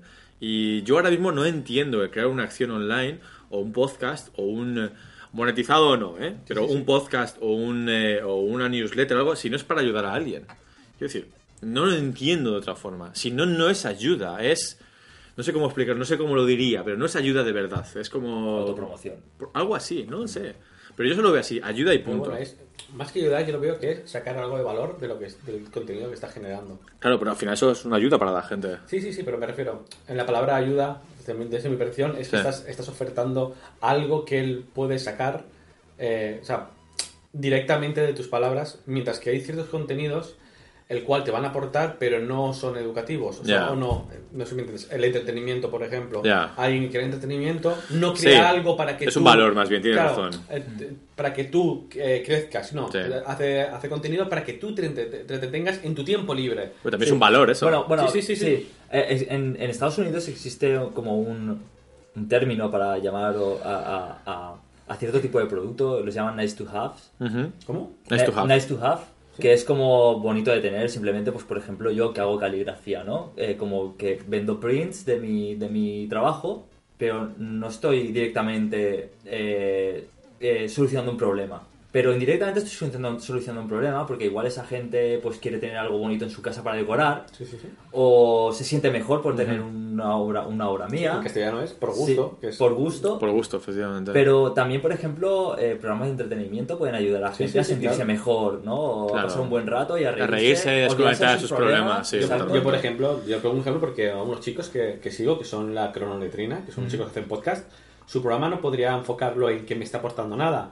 Un programa sobre calvos, ¿no? Y habla sobre calvos, o otro habla sobre, la, sobre el excremento, la mierda, ¿no? Sí. Y habla, está- están dos horas hablando sobre mierda. Sí. Mm, ¿Me ha aportado algo que no sea entretenerme y reírme? No, pero me ha aportado estar dos horas riéndome. Sí, es un aporte. Es un aporte. Lo que prefiero es que no, no hay nada, una parte educativa. Ya. No, Se quiere decir en la palabra, no me refiero a Sí, ayuda está más, sí, está más encaminada. Más que ayuda a valor, es decir, algo que puedas, eh, algún tipo de que puedas llevarte, ¿no? A que, que- que Sí, sí. mejore de alguna forma, aunque sea para reírte, que no es poco, realmente reírte, Sí, ¿eh? O sea, sinceramente. Todo se, todo se centra en entretener ahora mismo, tío. Por eso. Todo está- hoy en día Internet, yo creo que el 60% Sí, es ocio. está- es, es ocio. Es de entretente de como puedas. Claro. Pero entretente. Pues bueno, eh, ¿qué más quiero comentar de esta forma? ¿vale? Teniendo en cuenta que es sobre ellos, o sobre él, o sobre ella, y no sobre mí, eh, pues hablar a tu audiencia de forma personal porque son personas, como decía antes. ¿Cómo se, cómo se consigue eso? Eh, Porque a veces hay que darse cuenta de que puedes hacerlo. Uno piensa, no es imposible que pueda hacer eso, pero sí que puedes hacerlo. Porque tú lo que quieres es que, básicamente, lo que decía antes es que, que se conviertan en una mejor versión de sí mismos con tu contenido. ¿Vale? Evidentemente, eh, si tu contenido, en mi caso, es desarrollo interactivo, pues son gente interesada en desarrollo interactivo o que quieren dedicarse a eso. Y si consiguen un puesto de eso, como ha pasado, historias personales que me han contado, es que es alucinante. Pero ¿por qué he preguntado? ¿Sabes? ¿Por Claro. qué he preguntado? Solo por preocuparte, ¿no? Claro. Un poco de... Eh, y me han contado que he conseguido una entrevista, he conseguido el puesto, uno de ellos me pasó un ejercicio de una entrevista y todo. Dejaba Qué- que, guay, en qué serio. guay. Entonces, eh, pero tú puedes, puedes tenerlo, evidentemente no puedes reunirte en persona, pero, pero puedes tener esa conexión, se puede dar, se puede, se puede conseguir, ¿vale? Pero tú lo que buscas es que se conviertan en la mejor versión de ellos mismos. Y tu contenido va orientado a conseguir eso. Entonces, le preguntas qué necesita y cuáles son sus problemas. Ejemplo, yo en mi newsletter, recién estrenada newsletter, eh, cuando envío el email de bienvenida, pregunta, me presento, digo quién soy y digo cuál es tu problema ahora mismo, en- en- evidentemente, en el mundo de desarrollo interactivo. ¿Cuáles son los problemas, lo- las- los, los bloqueos que tienes ahora mismo? ¿Qué te impide avanzar? ¿Vale? Digo, contéstame, por favor, porque en base a lo que tú me digas, crearé contenido para satisfacer esas necesidades. Y he recibido eh, pues 20 o 30 contestaciones y hay muchas preguntas, perdón, muchas respuestas recurrentes. Y yo ahora, cuando este año me organice el calendario de este 2017, empezaré a atacar esas cuestiones. Voy a ponerme... eh, tengo que analizar todos los emails que me falta, pero por ejemplo, ¿qué voy a hacer yo? Pues voy a eh, sacar una, unos resultados de, estas, de, estos, de estos emails y voy a empezar a desglosarlo desde el principio hasta el fin, desde, partiendo desde la parte final, donde quiero que lleguen, qué pasos tienen que llegar ellos habría que llegar para conseguir llegar a ese final. Y voy a crear una entrada o un vídeo o un podcast o las tres cosas de cada uno de esos aspectos. Dime, decirme si eso no va a resonar con la audiencia. Sí, sí, a ver. Está sacando información directamente del, del, Claro, prove- es- del que vale, te va a parecer que estoy leyendo la mente a ellos.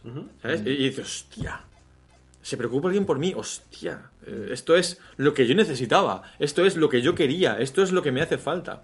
Pero tienes que preguntar primero y leerlo Sí. y estudiarlo. Y, y, no sé, prestar atención, básicamente.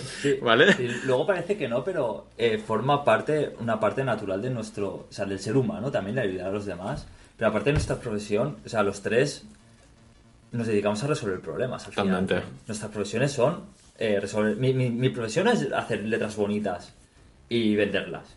¿Cómo que no?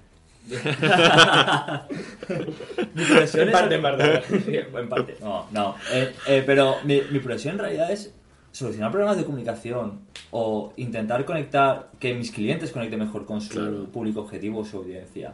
Como los tuyos pueden ser, pues, el, el comunicar mejor a través de, de una web, ¿no? O usabilidad, o. como el de Andrés también, significa pues aplicar sus diseños. Andrés, saca. Mira ahí. Andrés, Andrés, mierda. Andrés, hace. No, Andrés, eh, aplicando eh, lo que hacen es Squid and Pig a un producto, lo hace más atractivo y vende mejor. ¿no? Totalmente. Sí, Entonces, son, son problemas Los tres hacemos eh, Comunicación, sí. Es, es lo mismo, es lo Y mismo. al final lo la mismo. diferencia es que tú usas el, el lettering con la caligrafía. Diferentes medios. Como Claro. recurso, yo uso el diseño de personajes Sí. para llegar al, al espectador y, y comunicar la marca. Y Juan utiliza las páginas web, aplicaciones o todo aquello interactivo para tener un- una mejor comunicación Claro, más adecuada totalmente. usuario. Pero nosotros- Todo lo mismo. Al final los tres hacemos lo mismo que resolver problemas. Sí. Pro- Problemas que tiene la gente. Absolutamente. tienen Empresas. Absolutamente. Ninguno Entonces- somos, nin- mientras no seamos artistas, Sí. Claro. Y claro, evidentemente, pues la gente que te sigue, cuando dejas de verla con un, de un- cuando es porque está desnaturalizado cuando lo ves como un número. Cuando lo ves como una persona, una persona tiene sus aristas emocionales, sus problemas, y muchos de esos problemas puedes ayudarle porque van de, de lo que tú estás haciendo, profesionales. Pero tienes que querer verlo, tienes que querer preguntarlo, tienes que, que tiene que interesarte. Entonces, si no es por ayudar o por ofrecer valor, no te va a interesar esto. ¿De qué te va a interesar esto? Un número que tiene problemas, va, por favor. Siguiente, ¿sabes? Es- Eso es lo que quiero decir. Entonces, el ejemplo de la newsletter que os he puesto, o como dice Son West, the unscalable things, es decir, hacer cosas que, que no se pudo hacer a largo plazo. Por ejemplo, yo respondo cada comentario, a veces un poco tarde, y me queda un huevo responder, la verdad. Pues respondo cada comentario y cada mail que recibo. Y eso, si me va bien, llegará un momento en el que no puedo hacerlo, evidentemente. Sí, sí, sí, sí. Pero ahora mismo puedo hacerlo. Y yo sé, sé que mucha gente se queda flipada porque respondo siempre. Sí. No, no es lo normal. Sí, sí, además cuando respondes, por alguna razón extraña, entonces de, ah, me ha contestado, y haces, no pasa nada, ¿sabes? No soy un robot. Por eso. Entonces, eh, ese tipo de cosas al final es conectar con tu audiencia. Al final, el éxito o fracaso de lo que estás haciendo, ¿quién te lo va a dar? Tu audiencia. Pues cuando te lo reconozcas, si tú te preocupas por alguien, al final la gente es agradecida, evidentemente. Pero por regla normal, la, la gente, luego hablaremos de la reciprocidad, tiende a devolver cuando alguien se preocupa por él. Son cosas, son principios humanos que estarían aquí desde antes de la invención de Internet, de la electricidad, incluso de la rueda. Sí. ¿Sabes? Hay que redescubrirlos, pero hay tanta parafernalia por encima, tanta historia, que es complicado verlo a veces. ¿Sabes? Somos personas humanas. Bueno, lo que va diciendo. Bueno, creas contenido ya no en base a los números, sino en base a esas necesidades, que son las de ellos y no las tuyas. Esa es la clave. Refuerza tu mensaje, que ayuda a tu audiencia, que es accesible, ¿vale? Para ti, es perdón, para ellos, es algo accesible, es un punto de entrada. Y cuando tienes un producto, posiciona tu comunicación en torno a tu producto. Luego hablaremos del producto específicamente. Pero aquí, si tienes un producto, ya no lo ocultas. Porque tu fin es perfectamente honesto y no hay Claro, nada que ocultar. No nada que, ocultar. Entonces, cuando tienes un producto, aunque luego lo diremos, tú lo hablas tranquilamente como si lo dieras a tu compañero o a tu amigo o a tu cliente. ¿Por qué? ¿Por qué? Porque te conocen, saben que tú estás ahí todos los días o todas las semanas o todos los meses aportando algo de valor en, en- a lo mejor de tus posibilidades. Entonces, ¿quién te va a reprochar algo? Nadie. No pueden reprocharte nada. Y todo es natural y normal. Vale. Ofreces valor consistentemente durante tiempo sin preguntar nada a cambio. O sea, fijaros lo que estoy diciendo. O sea, ¿quién Ya. quiere hacer esto? Valor consistente durante el tiempo sin preguntar nada a cambio. ¿Pero qué me estás contando? ¿Y eso dónde está el, el dinero? Claro, ¿dónde está la claro. Si es que Es- todo tiene que ver con, el negocio. A ver, Absolutamente. es de, de las- evidentemente hacerlo a largo plazo, para mí, desde mi posición, es lo interesante. Al fin y al cabo, es, o sea, vas a conseguir un feedback y unos usuarios de calidad que se van a mantener en el tiempo, te van a devolver, pero... Lealtad. Sí. Pero el tema está en que está, para hasta llegar hasta ahí vas a, vas a tener que currar mucho, trabajar mucho y la, y la cosa y lo que devuelve es muy poco al principio. Eso hace que tanto el ánimo, el Claro. dinero, el tiempo que, que metes te desinfles, no puedas continuar y muy, muy que el proyecto caiga. Claro, eso lo entiendo, pero también tienes que dosificarte aquí y decir, pues no voy a hacer ocho vídeos al día, porque no puedes hacerlo, porque si- si- sin cobrar, quiero decir. Pero si todo lo... Claro, si, si quieres monetizar rápidamente, pues no es la mejor estrategia, evidentemente. Sí, sí, sí. Eh, tendrás que No, pero- un trabajo de día o otra cosa que hacer que te permita liberar a esto que estás haciendo de la presión de tener que pagar las facturas con esto. Es que eso compromete todo realmente. Yo el, el- el- el- lo que veo ahí en las dos, la diferencia un poco grande es que mientras que en el primero consigues dinero rápidamente, creo que el crecimiento para que este dinero sea mayor es difícil. Me refiero, llegará un momento en, en la curva esta, ¿no? Típica es que tendrás una subida rápida, tendrás un, un cupo, pero llegado a cierto nivel vas hacia abajo, pero no subirás más. Mientras que en, en- en la de largo plazo, aunque al principio la curva es muy baja, va Sí. poco a poco subiendo y esta subida cada vez es mayor. Y es difícil, por el tipo de, de usuario que te sigue o el, o el que consume tu contenido, que baje. Sino que va aumentando, va aumentando y a la larga, evidentemente, cobrarás mucho más dinero o, o tu producto te devolverá mucho más que las acciones de corto plazo. Es evidente. O sea, al final no estamos en la época de, yo qué sé, de que no había internet. de, pues, pues, por ejemplo, la época de, yo qué sé decir, de Miguel Ángel o en la época medieval. Puede ser un escultor o puede ser un artista espectacular, pero es posible que nadie te conozca. Te mueras y nadie te conozca. Pero hoy con internet es imposible. Que si tú haces en tres años 600, 400, 300, 450 vídeos, alguien algún día diga, ostras, ¿qué es esto? ¿Quién es este tío? Y aunque te vea la persona adecuada, que tenga las conexiones, que tenga los contactos, ya está, no hace falta más. O sea que es a muy largo plazo y es descorazonador si todo tu negocio se basa en esto, evidentemente. De hecho, te diría que es imposible absolutamente hacerlo. Si, si quieres monetizar rápidamente, esto es imposible. No se puede hacer. Y solo de esto, además. Claro, solo de esto. Otro sustento. Por supuesto, Es que- o sea, No, no, a ver, pero que, que los negocios, ¿cómo que es la frase esta, no? Todos los negocios necesitan dos años para ser rentables. Pues esto, llevado a largo plazo, es lo mismo. Me refiero, necesitas un tiempo. Claro, si, tú quieres empezar a ganar dinero con esto rápidamente, pues, pues tienes que otra forma, de cierta evidentemente. forma, que son los, los atajos que has dicho. Entonces, claro, ¿qué pasa cuando ofreces valor consistentemente durante tiempo sin preguntar nada a cambio? Que generas confianza. Y al final, uno cuando busca comprar algo, como por ejemplo, vamos a Amazon y tú dónde vas cuando vas a Amazon? Vas a las reviews, ¿vale? Buscas un proxy de confianza, una conexión con alguien. No conoces a nadie que lo tenga, pero ves las reviews y si las reviews dicen que está súper genial, súper guay, tal y cual, al final acabas comprándolo o al menos te fías.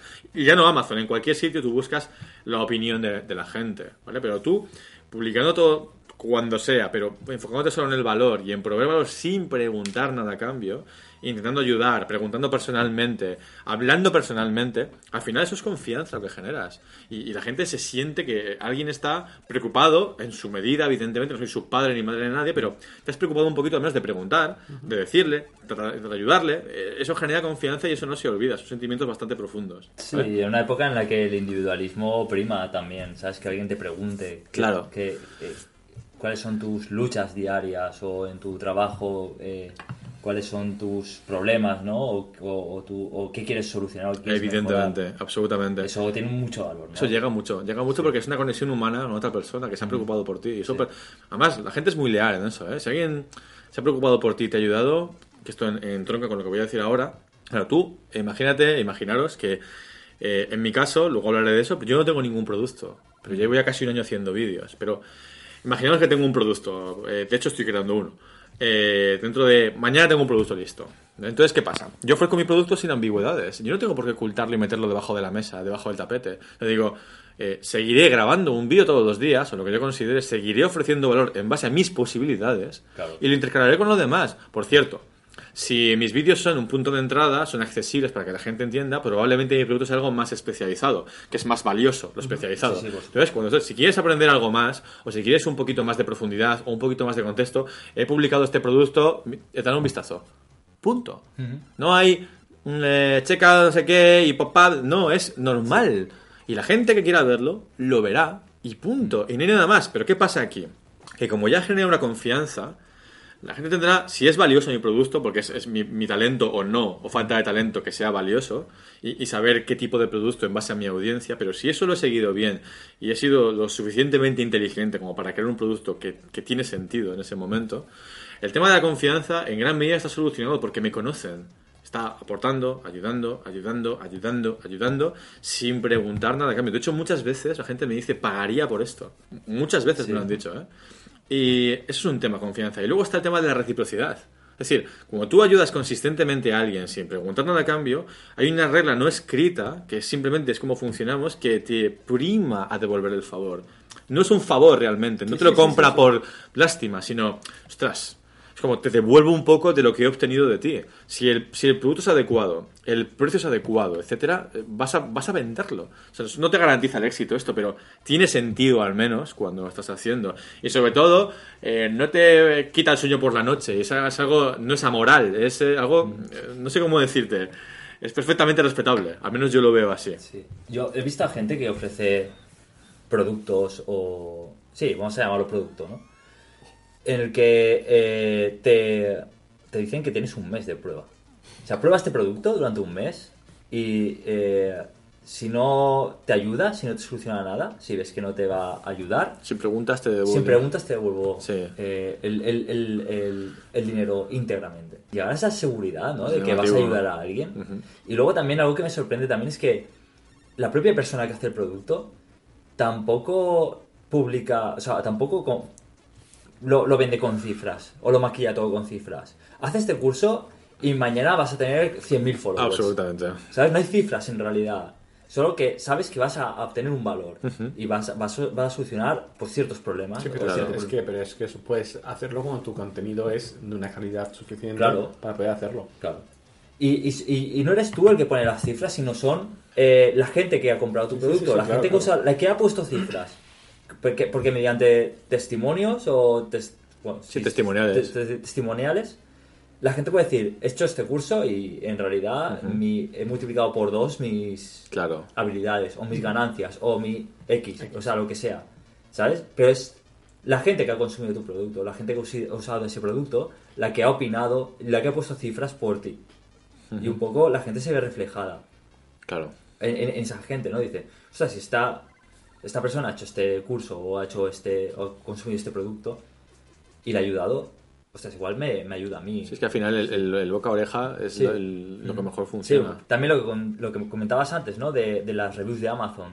La gente se, se ve un poco en la posición de, de- de- de esa gente, ¿no? Que ha consumido o que ha comprado ese producto y si le ha servido o no. Claro. Entonces, pues bueno, eh, es muy importante también. Pero eso es, cuando hay falta de confianza porque no conoces al vendedor, porque Sí. eso, evidentemente conocer a todos los vendedores de Amazon, pues es complicado. Entonces tú buscas por proxy la confianza, Claro. buscas un, un atajo a otra confianza de otra persona, pero Claro. es un humano al final, tú buscas Sí, eso. sí. Entonces, si eso ya lo das, ¿y eso cómo lo das? Porque tú, eh, gente, hay mucho vende humos y mucha gente que engaña, entonces por mucho que te diga, te voy a ayudar a aprender desarrollo web. Sí. Y el día siguiente, compra mi producto. Ya, hostia, pues, pues no lo sé, la verdad, pero yo estoy durante dos años antes, o tres años, o el tiempo que sea, ayudándote constantemente, en la medida de mis posibilidades. Pero otro, otra vez, y otra vez, y otra vez, y otra vez. Y entonces tengo un producto. ¿vale? Pues lo comprarás o no, pero probablemente no sea por confianza. Sea porque o no lo ves adecuado, o no lo ves interesante, no, o no ves el valor Claro. que te puedo aportar. Pero no por falta de confianza. ¿Sabes? Eso es lo que te quiero decir, es lo que quiero comentar. Y bueno, ya para casi finalizar, eh, lo que decía, por, por simple reciprocidad, tu audiencia se siente algo en deuda contigo por todo lo que has hecho. Claro. Porque tu objetivo era aportar valor. Pero lo primero que hemos empezado diciendo es quieres dinero, y eso no, no hay que ocultarlo. Yo quiero dinero. O sea, yo quiero el dinero de mi audiencia, pero no de cualquier forma, sino a cambio de un de valor. algo, claro. ¿Sabes? Claro y, y- y- y- y sin, sin cuestión de ningún tipo. ¿Conocéis eh, orgullo y, fa- y satisfacción? ¿Sabéis lo que es? No. Sí, esto de, bueno, de Fondevilla es, bueno, ex, ex- ex jueves. Los ex jueves, Ex cuando jueves, hubo el- sí, el- cuando la hubo- polémica de la portada. de la portada. Así fueron todos, hicieron orgullo y, sat- y satis- joder, y satisfacción. Y del- de este número uno vale 0 euros. O sea, ellos te abren y dicen, paga lo que quieras, lo que quieras, te lo descargas. Pues me acuerdo el primer número que, fue, que es el que más pegó, evidentemente por el cambio que hubo. La gente les pagaba 10, 20, 30. Ellos decían, para que cu- cubrir costes, pues si pagáis los pavitos, pues Está sería, bien. sería genial, ¿no? Pero si queréis cero, te lo puedes descargar, ¿no? Daban libertad. Y yo eso sorprendían después, al mes decían, nos ha sorprendido mucho a la gente que apoyándonos, no, no, es, no es que nos haya dado dos euros que decíamos que era lo que nos mantendría para poder sacar otro, sino que directamente nos ha pagado mucho más Claro. para decirnos, tíos, continuad haciendo esto. O sea, por la gente que no, que no está pagándolo, os lo pago yo. Claro. Y, o sea, lo que comentabas tú antes de la confianza, esta gente tiene mucha confianza con, el, con los lectores, saben Claro. quién es la persona, sabían el Están de- alineados los Claro, lectores con los productores, es que eso es potentísimo. Quiero que continuéis haciéndolo, Claro. quiero que lo, que lo hagáis, me da igual pagar más, o sea, me da igual que, que me estéis diciendo que os valdría, te pago mucho más, o sea, hay una confianza entre ellos Sí. para, para aportarlo. Tengo un- una, una etiqueta en inbox de, de motivación de algunos emails y algunos comentarios de YouTube que son espectaculares, de verdad, que te alegran el día literalmente. O sea, la gente es muy agradecida. Habrá gente, como en todas partes, de todo tipo. Claro. Pero en general, la gente, si tú, si ellos notan que tú vas a intentar, eh, eh, otra vez, siempre quiero apostillar, en la medida de tus posibilidades, también tu, tu trabajo y tu vida y tu pareja o no pareja o tu familia, tu vida, al fin y al cabo. Es decir, eh, y eso está por encima de los demás, cuidar de tu vida y la gente que quieres. Pero aún así, notas que, que tienes un cuidado o que te preocupas de alguna forma por ellos, eso siempre une. Es decir, hostia, es que eso es lo más potente del mundo. O sea, al final es como volver a la época tribal de las cavernas. Es decir, alguien que, pre- que se preocupa. Eso Sí, es sí, sí, sí. sentimiento que yo lo permanecerá con el ser humano allá donde vayamos, literalmente. Realmente. Entonces es muy potente. Y lo que decía antes, al final aquí también buscas nuevos canales para seguir aportando valor o, o lo que tú crees que es valor, por lo menos, aunque no te guste. Y bueno, aquí, ejemplo de Snapchat. Yo publico un vídeo todos los días en Snapchat. Bueno, son varios snaps de 10 segundos. No me gusta. Soy poco fotogénico, o al menos yo me veo así. Me siento súper No es nada poco fotogénico, seguirle, es, es guapo. No, en serio, hablo de Vale. verdad. Muchas veces espero que le ponga un efecto de estrellitas al lado porque... Vale. Pues eh, eh, no me gusta. No me gusta, me siento tirante. Ahora, pues después de no sé cuántos, me siento un poco mejor. eh, pero sigue sin gustarme. Soy muy tímido, yo soy muy tímido y no me gusta hablar a la cámara. Hace un año y pico me llegan a decir que yo voy a hacer eso. Yo nunca había girado la cámara hacia mí en un móvil. ¿Vale? Pues ahora lo hago todas las noches, generalmente porque es cuando llego de la SAT o de trabajar o tal y cual. Busco algo de valor que me haya pasado durante el día, un artículo que haya leído, algo que haya aprendido, algo que haya reflexionado. Y muchas veces tiro a la pizarra porque me encanta la pizarra, a veces es no, simplemente hablando, pero procuro aportar algo de valor también desde ese punto de vista, desde, desde ese uno a uno que es Snapchat al final. Y hablo de tú a tú y finalizo mis vídeos siempre diciendo que si tienes algún, al principio decía, si tienes alguna duda o no sé qué, organízame en Twitter o en YouTube. Ahora siempre digo Snapchat. Y mucha gente se, se, se registra en Snapchat y me agrega porque veo que no, no tiene, no tiene amigos todavía para preguntarme algo. Y a veces me han videollamado o, o me han enviado un snap de vídeo y yo he contestado con un snap de vídeo a alguien. Y joder, es que es tú a tú absoluto. Y me imagino que de cara a la persona que está consumiendo el vídeo sobre lo que sea, tener a la persona que está hablándotelo en el móvil, preguntarle algo, que te envíe un snap de vídeo y te diga, hola Jorge, tal, tal, tal, tal, tal y cual, tiene que ser súper potente ese tipo de cosas. Ahora, no me gusta. A mí no me gusta hacer eso. Pero hay que hacerlo. es que Claro. O sea, a mí no te gusta porque todo aquello que no estamos acostumbrados no nos gusta. Claro, pero no me gusta, o sea, no, a ver, no, me, no me muero de asco al hacerlo, no estoy hablando así, pero no es mi rollete, me conocéis, no es mi Sí, rollo Pero ese. bueno, piensa. Y, piensa... se- y- y te estás exp- exponiendo. Claro. también, Sí, sí, quiero tú- decir. Yo siempre lo diré, OFN Podcast era yo tengo miedo, terror a ser grabado en imagen y en sonido y tuve que decir, eh, voy, tengo que obligarme. Claro. Voy a grabar el podcast y lo mismo OFN, el, el blog. No sabía escribir, nunca había puesto mis ideas sobre, sobre escrito. ¿Qué, Sí. qué tengo que hacer para, para cortar y saber Hacer- aprender? Hacerlo. hacerlo. Pues lo Escribir. mismo es, todos tenemos miedo por primera vez, siempre nos rayamos, siempre es de, hostia, no me gusta, pero cuando lo haces, tenía una parte que engancha, que dices, Y yo qué sé, yo considero, como os decía antes fuera de micro, que yo el éxito o fracaso de mi día lo, lo- lo baso en si me he expuesto. O sea, al final, mi, mi manera de exposición es mi vídeo y mi snap. A veces puedo fallar el snap, pero el vídeo intento que no falle nunca, ¿vale? Porque pienso que al final eso dará sus resultados.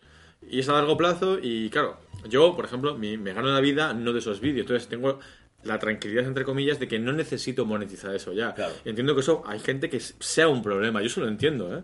O sea, incluso la persona que haga todo y peor de lo que he hecho al principio, también es un ser humano con sus problemas. Y se habrá movido ahí por, por, por lo que él... No soy mejor persona, quiero decir, que la gente que hace eso. Pero sí que lo veo de forma diferente. Entonces, para terminar, mi ejemplo personal, ¿vale? Mi propia experiencia, en, en base a lo que he dicho, como decía, yo ni siquiera tengo un producto todavía. Pero sin embargo llevo ya, pues, eh, bueno, empecé justamente el año que llevo haciéndolo, desde enero de este año, empecé. O sea, eh, no tengo un producto todavía, no, no tengo ningún, nada que vender. Solo pues creo mis vídeos, intento ayudar a la gente, me envían emails o snaps con problemas. eh. Pero no crees que no tienes producto, ¿eh? Juan, ahí ya hay... Producto como tal, de, de redigir alguien compra esto, si No, quieres. no, no, a ver, claro, tú tienes productos no monetarios. Sí, sí, por supuesto. Claro, claro. Por supuesto. lo que no tienes es una transacción monetaria. Ahora mismo tú estás en una fase No, donde- no, no, eso que iba a decir ahora. Claro. Yo Ah, tengo un público. eh, claro, publico un vídeo cada día porque quiero ayudar. Ese es mi fin, literalmente, si no, no lo haría. También el beneficio, y pongo aquí entre, entre paréntesis, no económico que he obtenido es masivo. O sea, masivo. Ya, aunque solo sea anímicamente, los comentarios que tengo siempre son buenos, nunca tengo un dislike. eh, la gente, pues de alguna forma, los que me siguen, los que me consumen mis vídeos, han aprendido a apreciar cómo hablo, cómo me explico, y yo he aprendido a apreciar a ellos. Porque la gente que no le gusta cómo hablo, irá a otro sitio, porque que hay gente haciendo esto en YouTube. Sí. Pero ha habido una pequeña eh, simbiosis en ese aspecto y me siento muy a gusto en ella. Y aunque solo sea a nivel anímico, de exposición que decíais antes, yo al principio grababa vídeos y eh, igual tardaba para un vídeo de 15-20 minutos, tardaba una hora y media. Ahora me siento delante, y aquí lo puedo decir en confianza, igual me he bebido 4 o 5 copas, me pongo a grabar el vídeo y pam, pam, pam, pam, pam, termino, punto. ¿Sabes? No, no me cuesta ya tanto como antes. Me equivoco, antes vídeo a la mierda, empezar de cero. Ahora me río. A ver, si es garrafal, paro. Pero si me he equivocado en algo, me río de mí mismo y continúo haciéndolo. Entonces, yo he ganado confianza en mí mismo, mogollón. Pero cuando tú ves que haces algo y la gente consistentemente te da las gracias, joder, no es que te endioses, pero ¿a quién no le agrada eso? Sí, sí, Eh, sí, yo creo que es también eh, te retroalimenta. Es, es- efectivamente. Es ¿Sabes? como una Que- prueba, una, claro. una validación. Exacto. Y cuando eh, recibes feedback, que es mucho más importante que los números. Por supuesto. Muchísimo más importante que Por supuesto. 50.000 Sí, sí, likes. sí. Absolutamente. O que 50.000 El followers. feedback. Que te escriban diciéndote gracias. Gracias. O que te... A mí me, me sorprende mucho. Yo, yo te sigo en, en Snapchat. Yo hace tiempo que dejé de comunicar en Snapchat. Pero... Sí, que la Joan en Instagram, me sube las stories. Sí, efectivamente. Y, y sigo, pero que no comunico lo mismo que... Ya me gustaría a mí comunicar lo que comunica Juan todos Sí, sí, los días. Es muy diferente. es muy diferente. Entonces, eh, que recibas, que la gente se grabe y Sí. te, lo, te lo envíe. A mí, porque a mí mucha gente me escribe eh, eh, y yo lo agradezco mogollón. Lo agradezco más el feedback que recibo por privado, mucho más que cualquier like de, de Absolutamente. cualquier- o sea, Porque es una persona más, no sé cómo decirte. se ha tomado la molestia ya de, Sí. de abrir el, el- la parte de, de- de- de escribir el mensaje privado y escribirme. Es que son, Eso ya son, son- también. son totalmente cosas diferentes. Una cosa es el feedback que puedes encontrar. Claro, pero ya que te, que te que se graben ya, oye, eso mucho. Juan, Gracias. por lo que estás haciendo. Eso, sí. Y además te anima mogollón a seguir Sí, haciendo lo que totalmente. haces. Que al final no hay nada monetario, No. pero te anima también a seguir con ello. Pero es que al- es, es la moneda de cambio.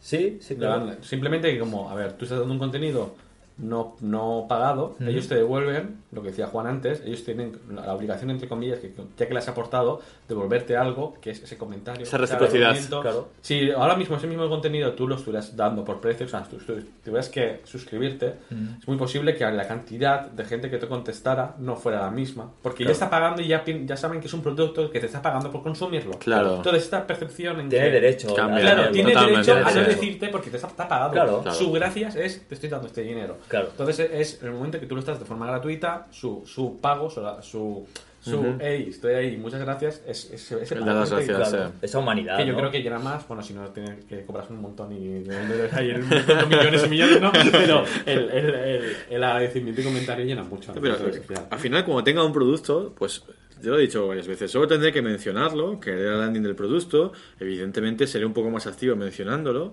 pero no voy a llenar mi página de pop-ups, ni voy a aplastar a la gente con estas historias, lo mencionaré y punto. Me aseguraré de que la gente lo vea, Claro. que lo sepa, y punto final, y no quiero forzar nada. Entonces, lo diré como algo natural y algo normal. Y justamente tenía que apuntar lo que tú has dicho, Joan, digo, El número de suscriptores, likes, views, no importa. El feedback y la interacción es lo que importa. Y ahí lo de esto, y esto sí que estoy absolutamente convencido, 100 suscriptores comprometidos valen muchísimo más que 10.000 obtenidos a base de truquitos. Sí.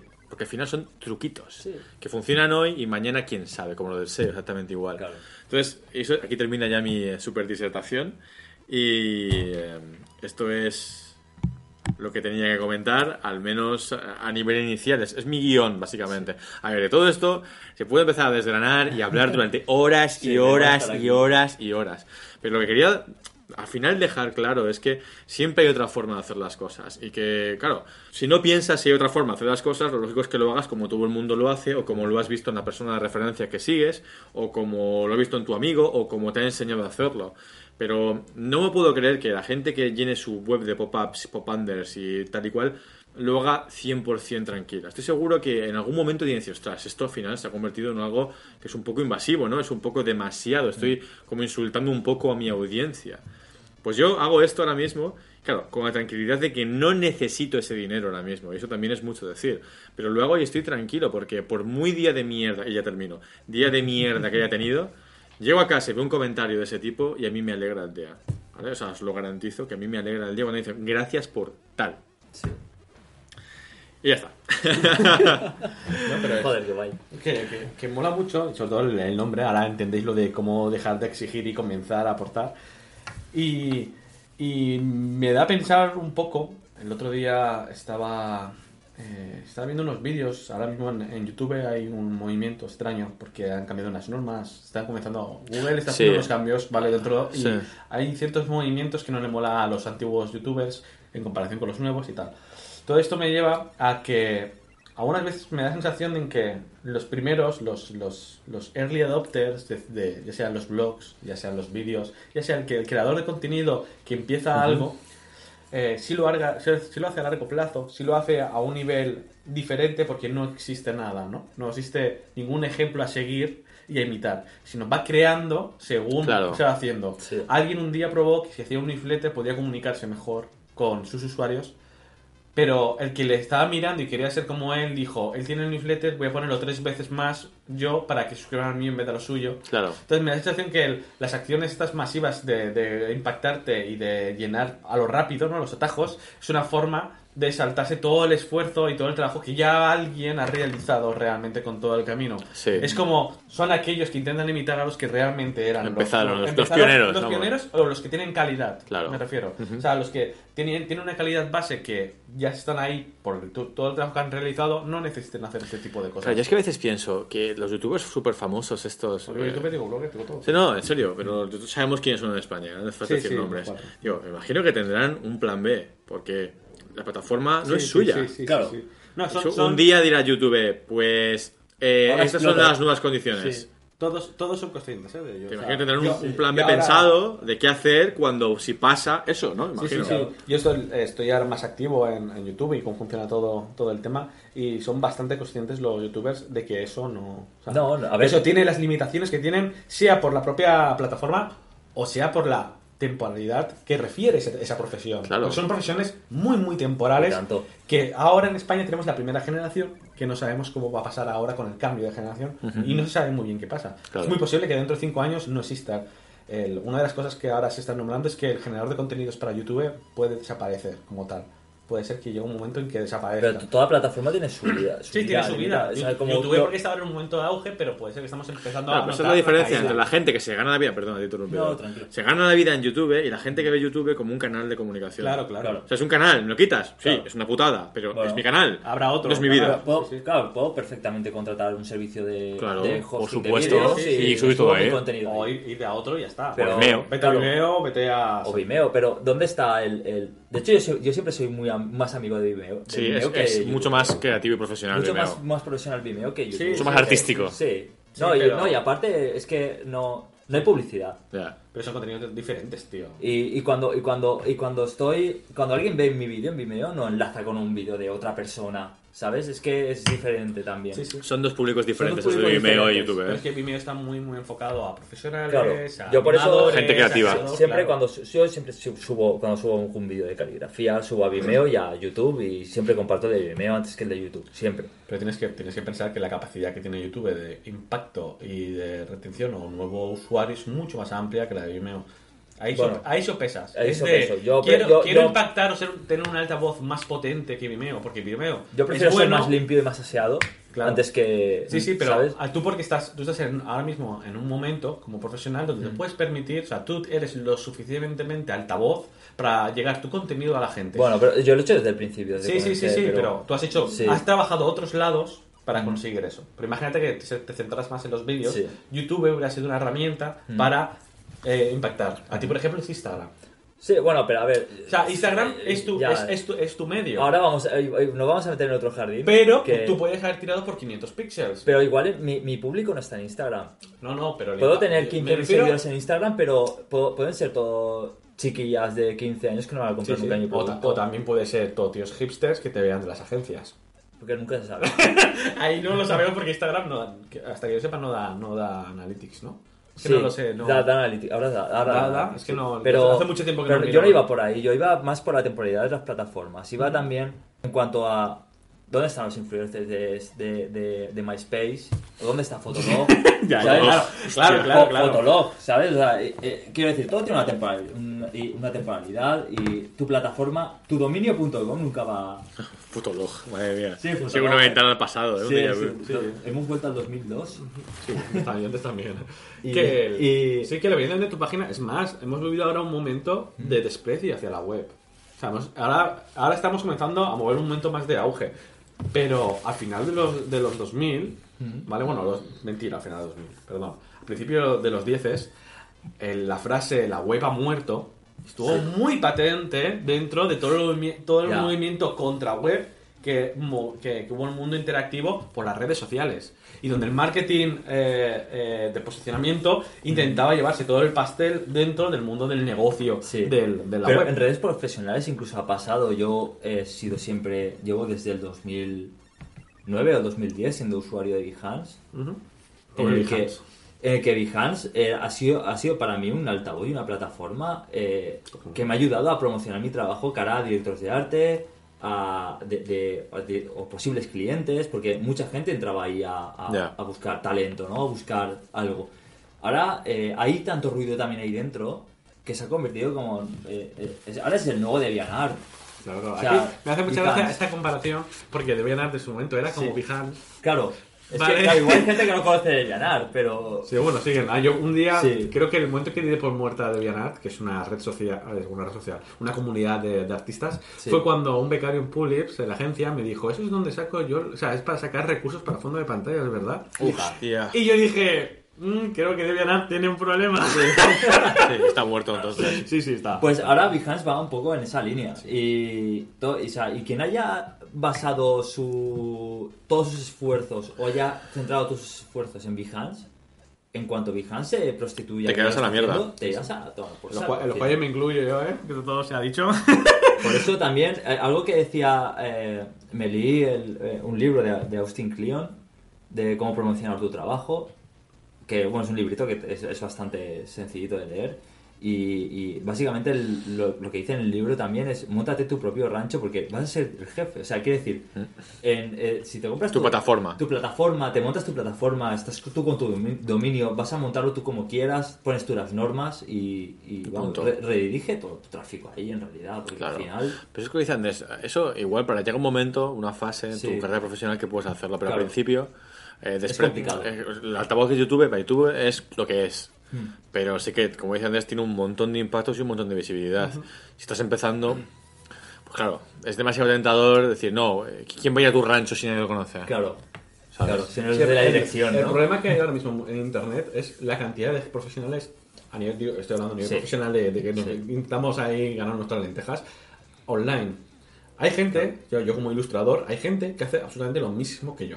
Sí, Y cuando digo lo mismo es que es igual, peor o mejor, pero hace lo mismo. Ujú. Y la diferencia, yo la diferencio, pero, o sea, si te saco a Juan y le enseño unas, unas obras hechas por mí, hechas por los colegas, que son, lo bueno es que son, todos, todos somos colegas, pero se lo pongo, Juan no sabría diferenciar cuál es mi trabajo y cuál es el de otro, porque tienes que tener un ojo muy abierto, tú y yo Ya. sí, porque me diferencias, pero para saber qué es cada uno.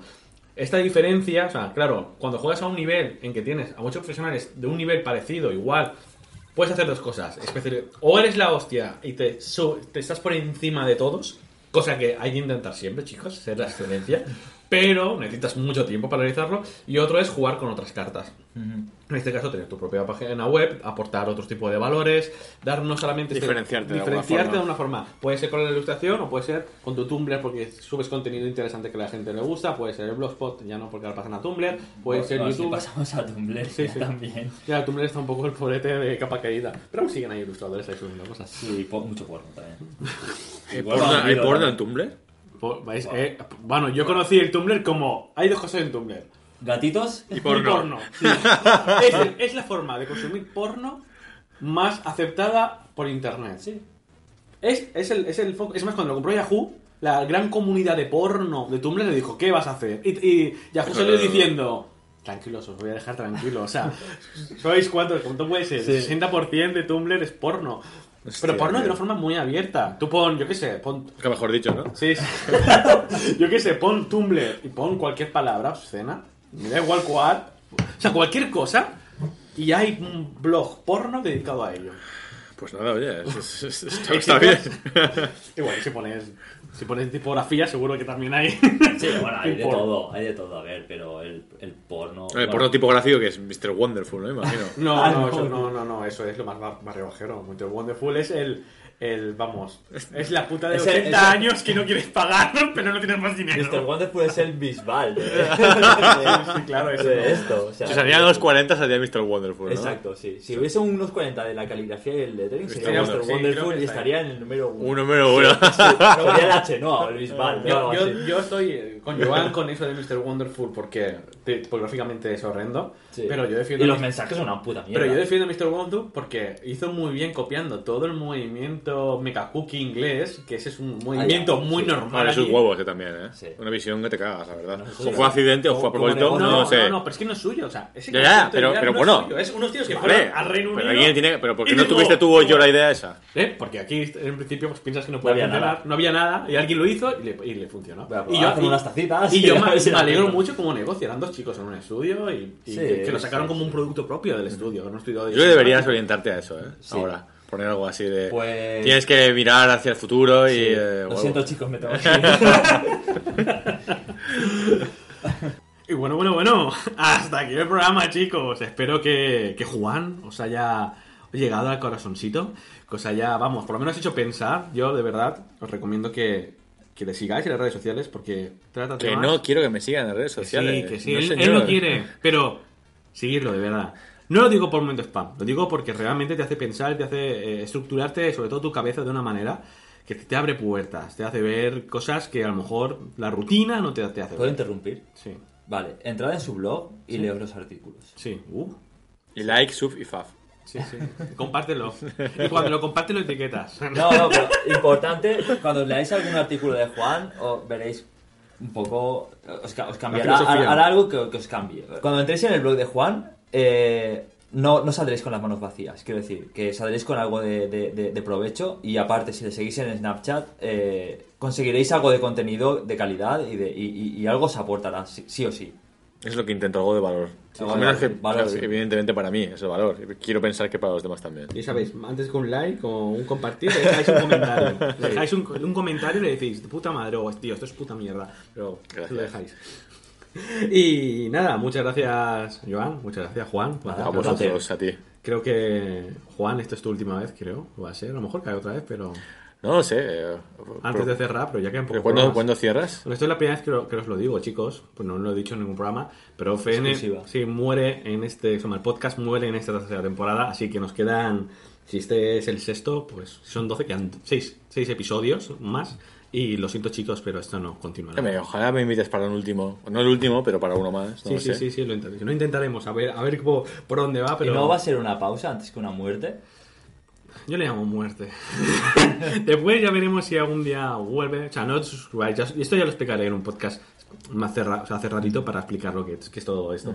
Pero es- creo que será más fácil encontrarme por otros lados que por, por OFN. Pero bueno, esto es un tema que ya se hablará, aunque quedan seis episodios, chicos. Sabéis que tardamos. Yo creo que de aquí a verano va a dar tiempo a, a publicar todos. Pero que bueno, estar atentos a estos últimos que os, os lo vais a pasar pipa. Y nada, recordar, comentar, para bien, para mal. Ahora voy a decir todo eso que no le mola a Juan, que darle al corazoncito, retuitearlo, compartirlo y todas estas mierdas, estas redes sociales. Recordad que podéis encontrar todo en ofnblog.com, ahí tenéis toda la lista entera, y si no en iTunes o en iVoox también lo podéis encontrar.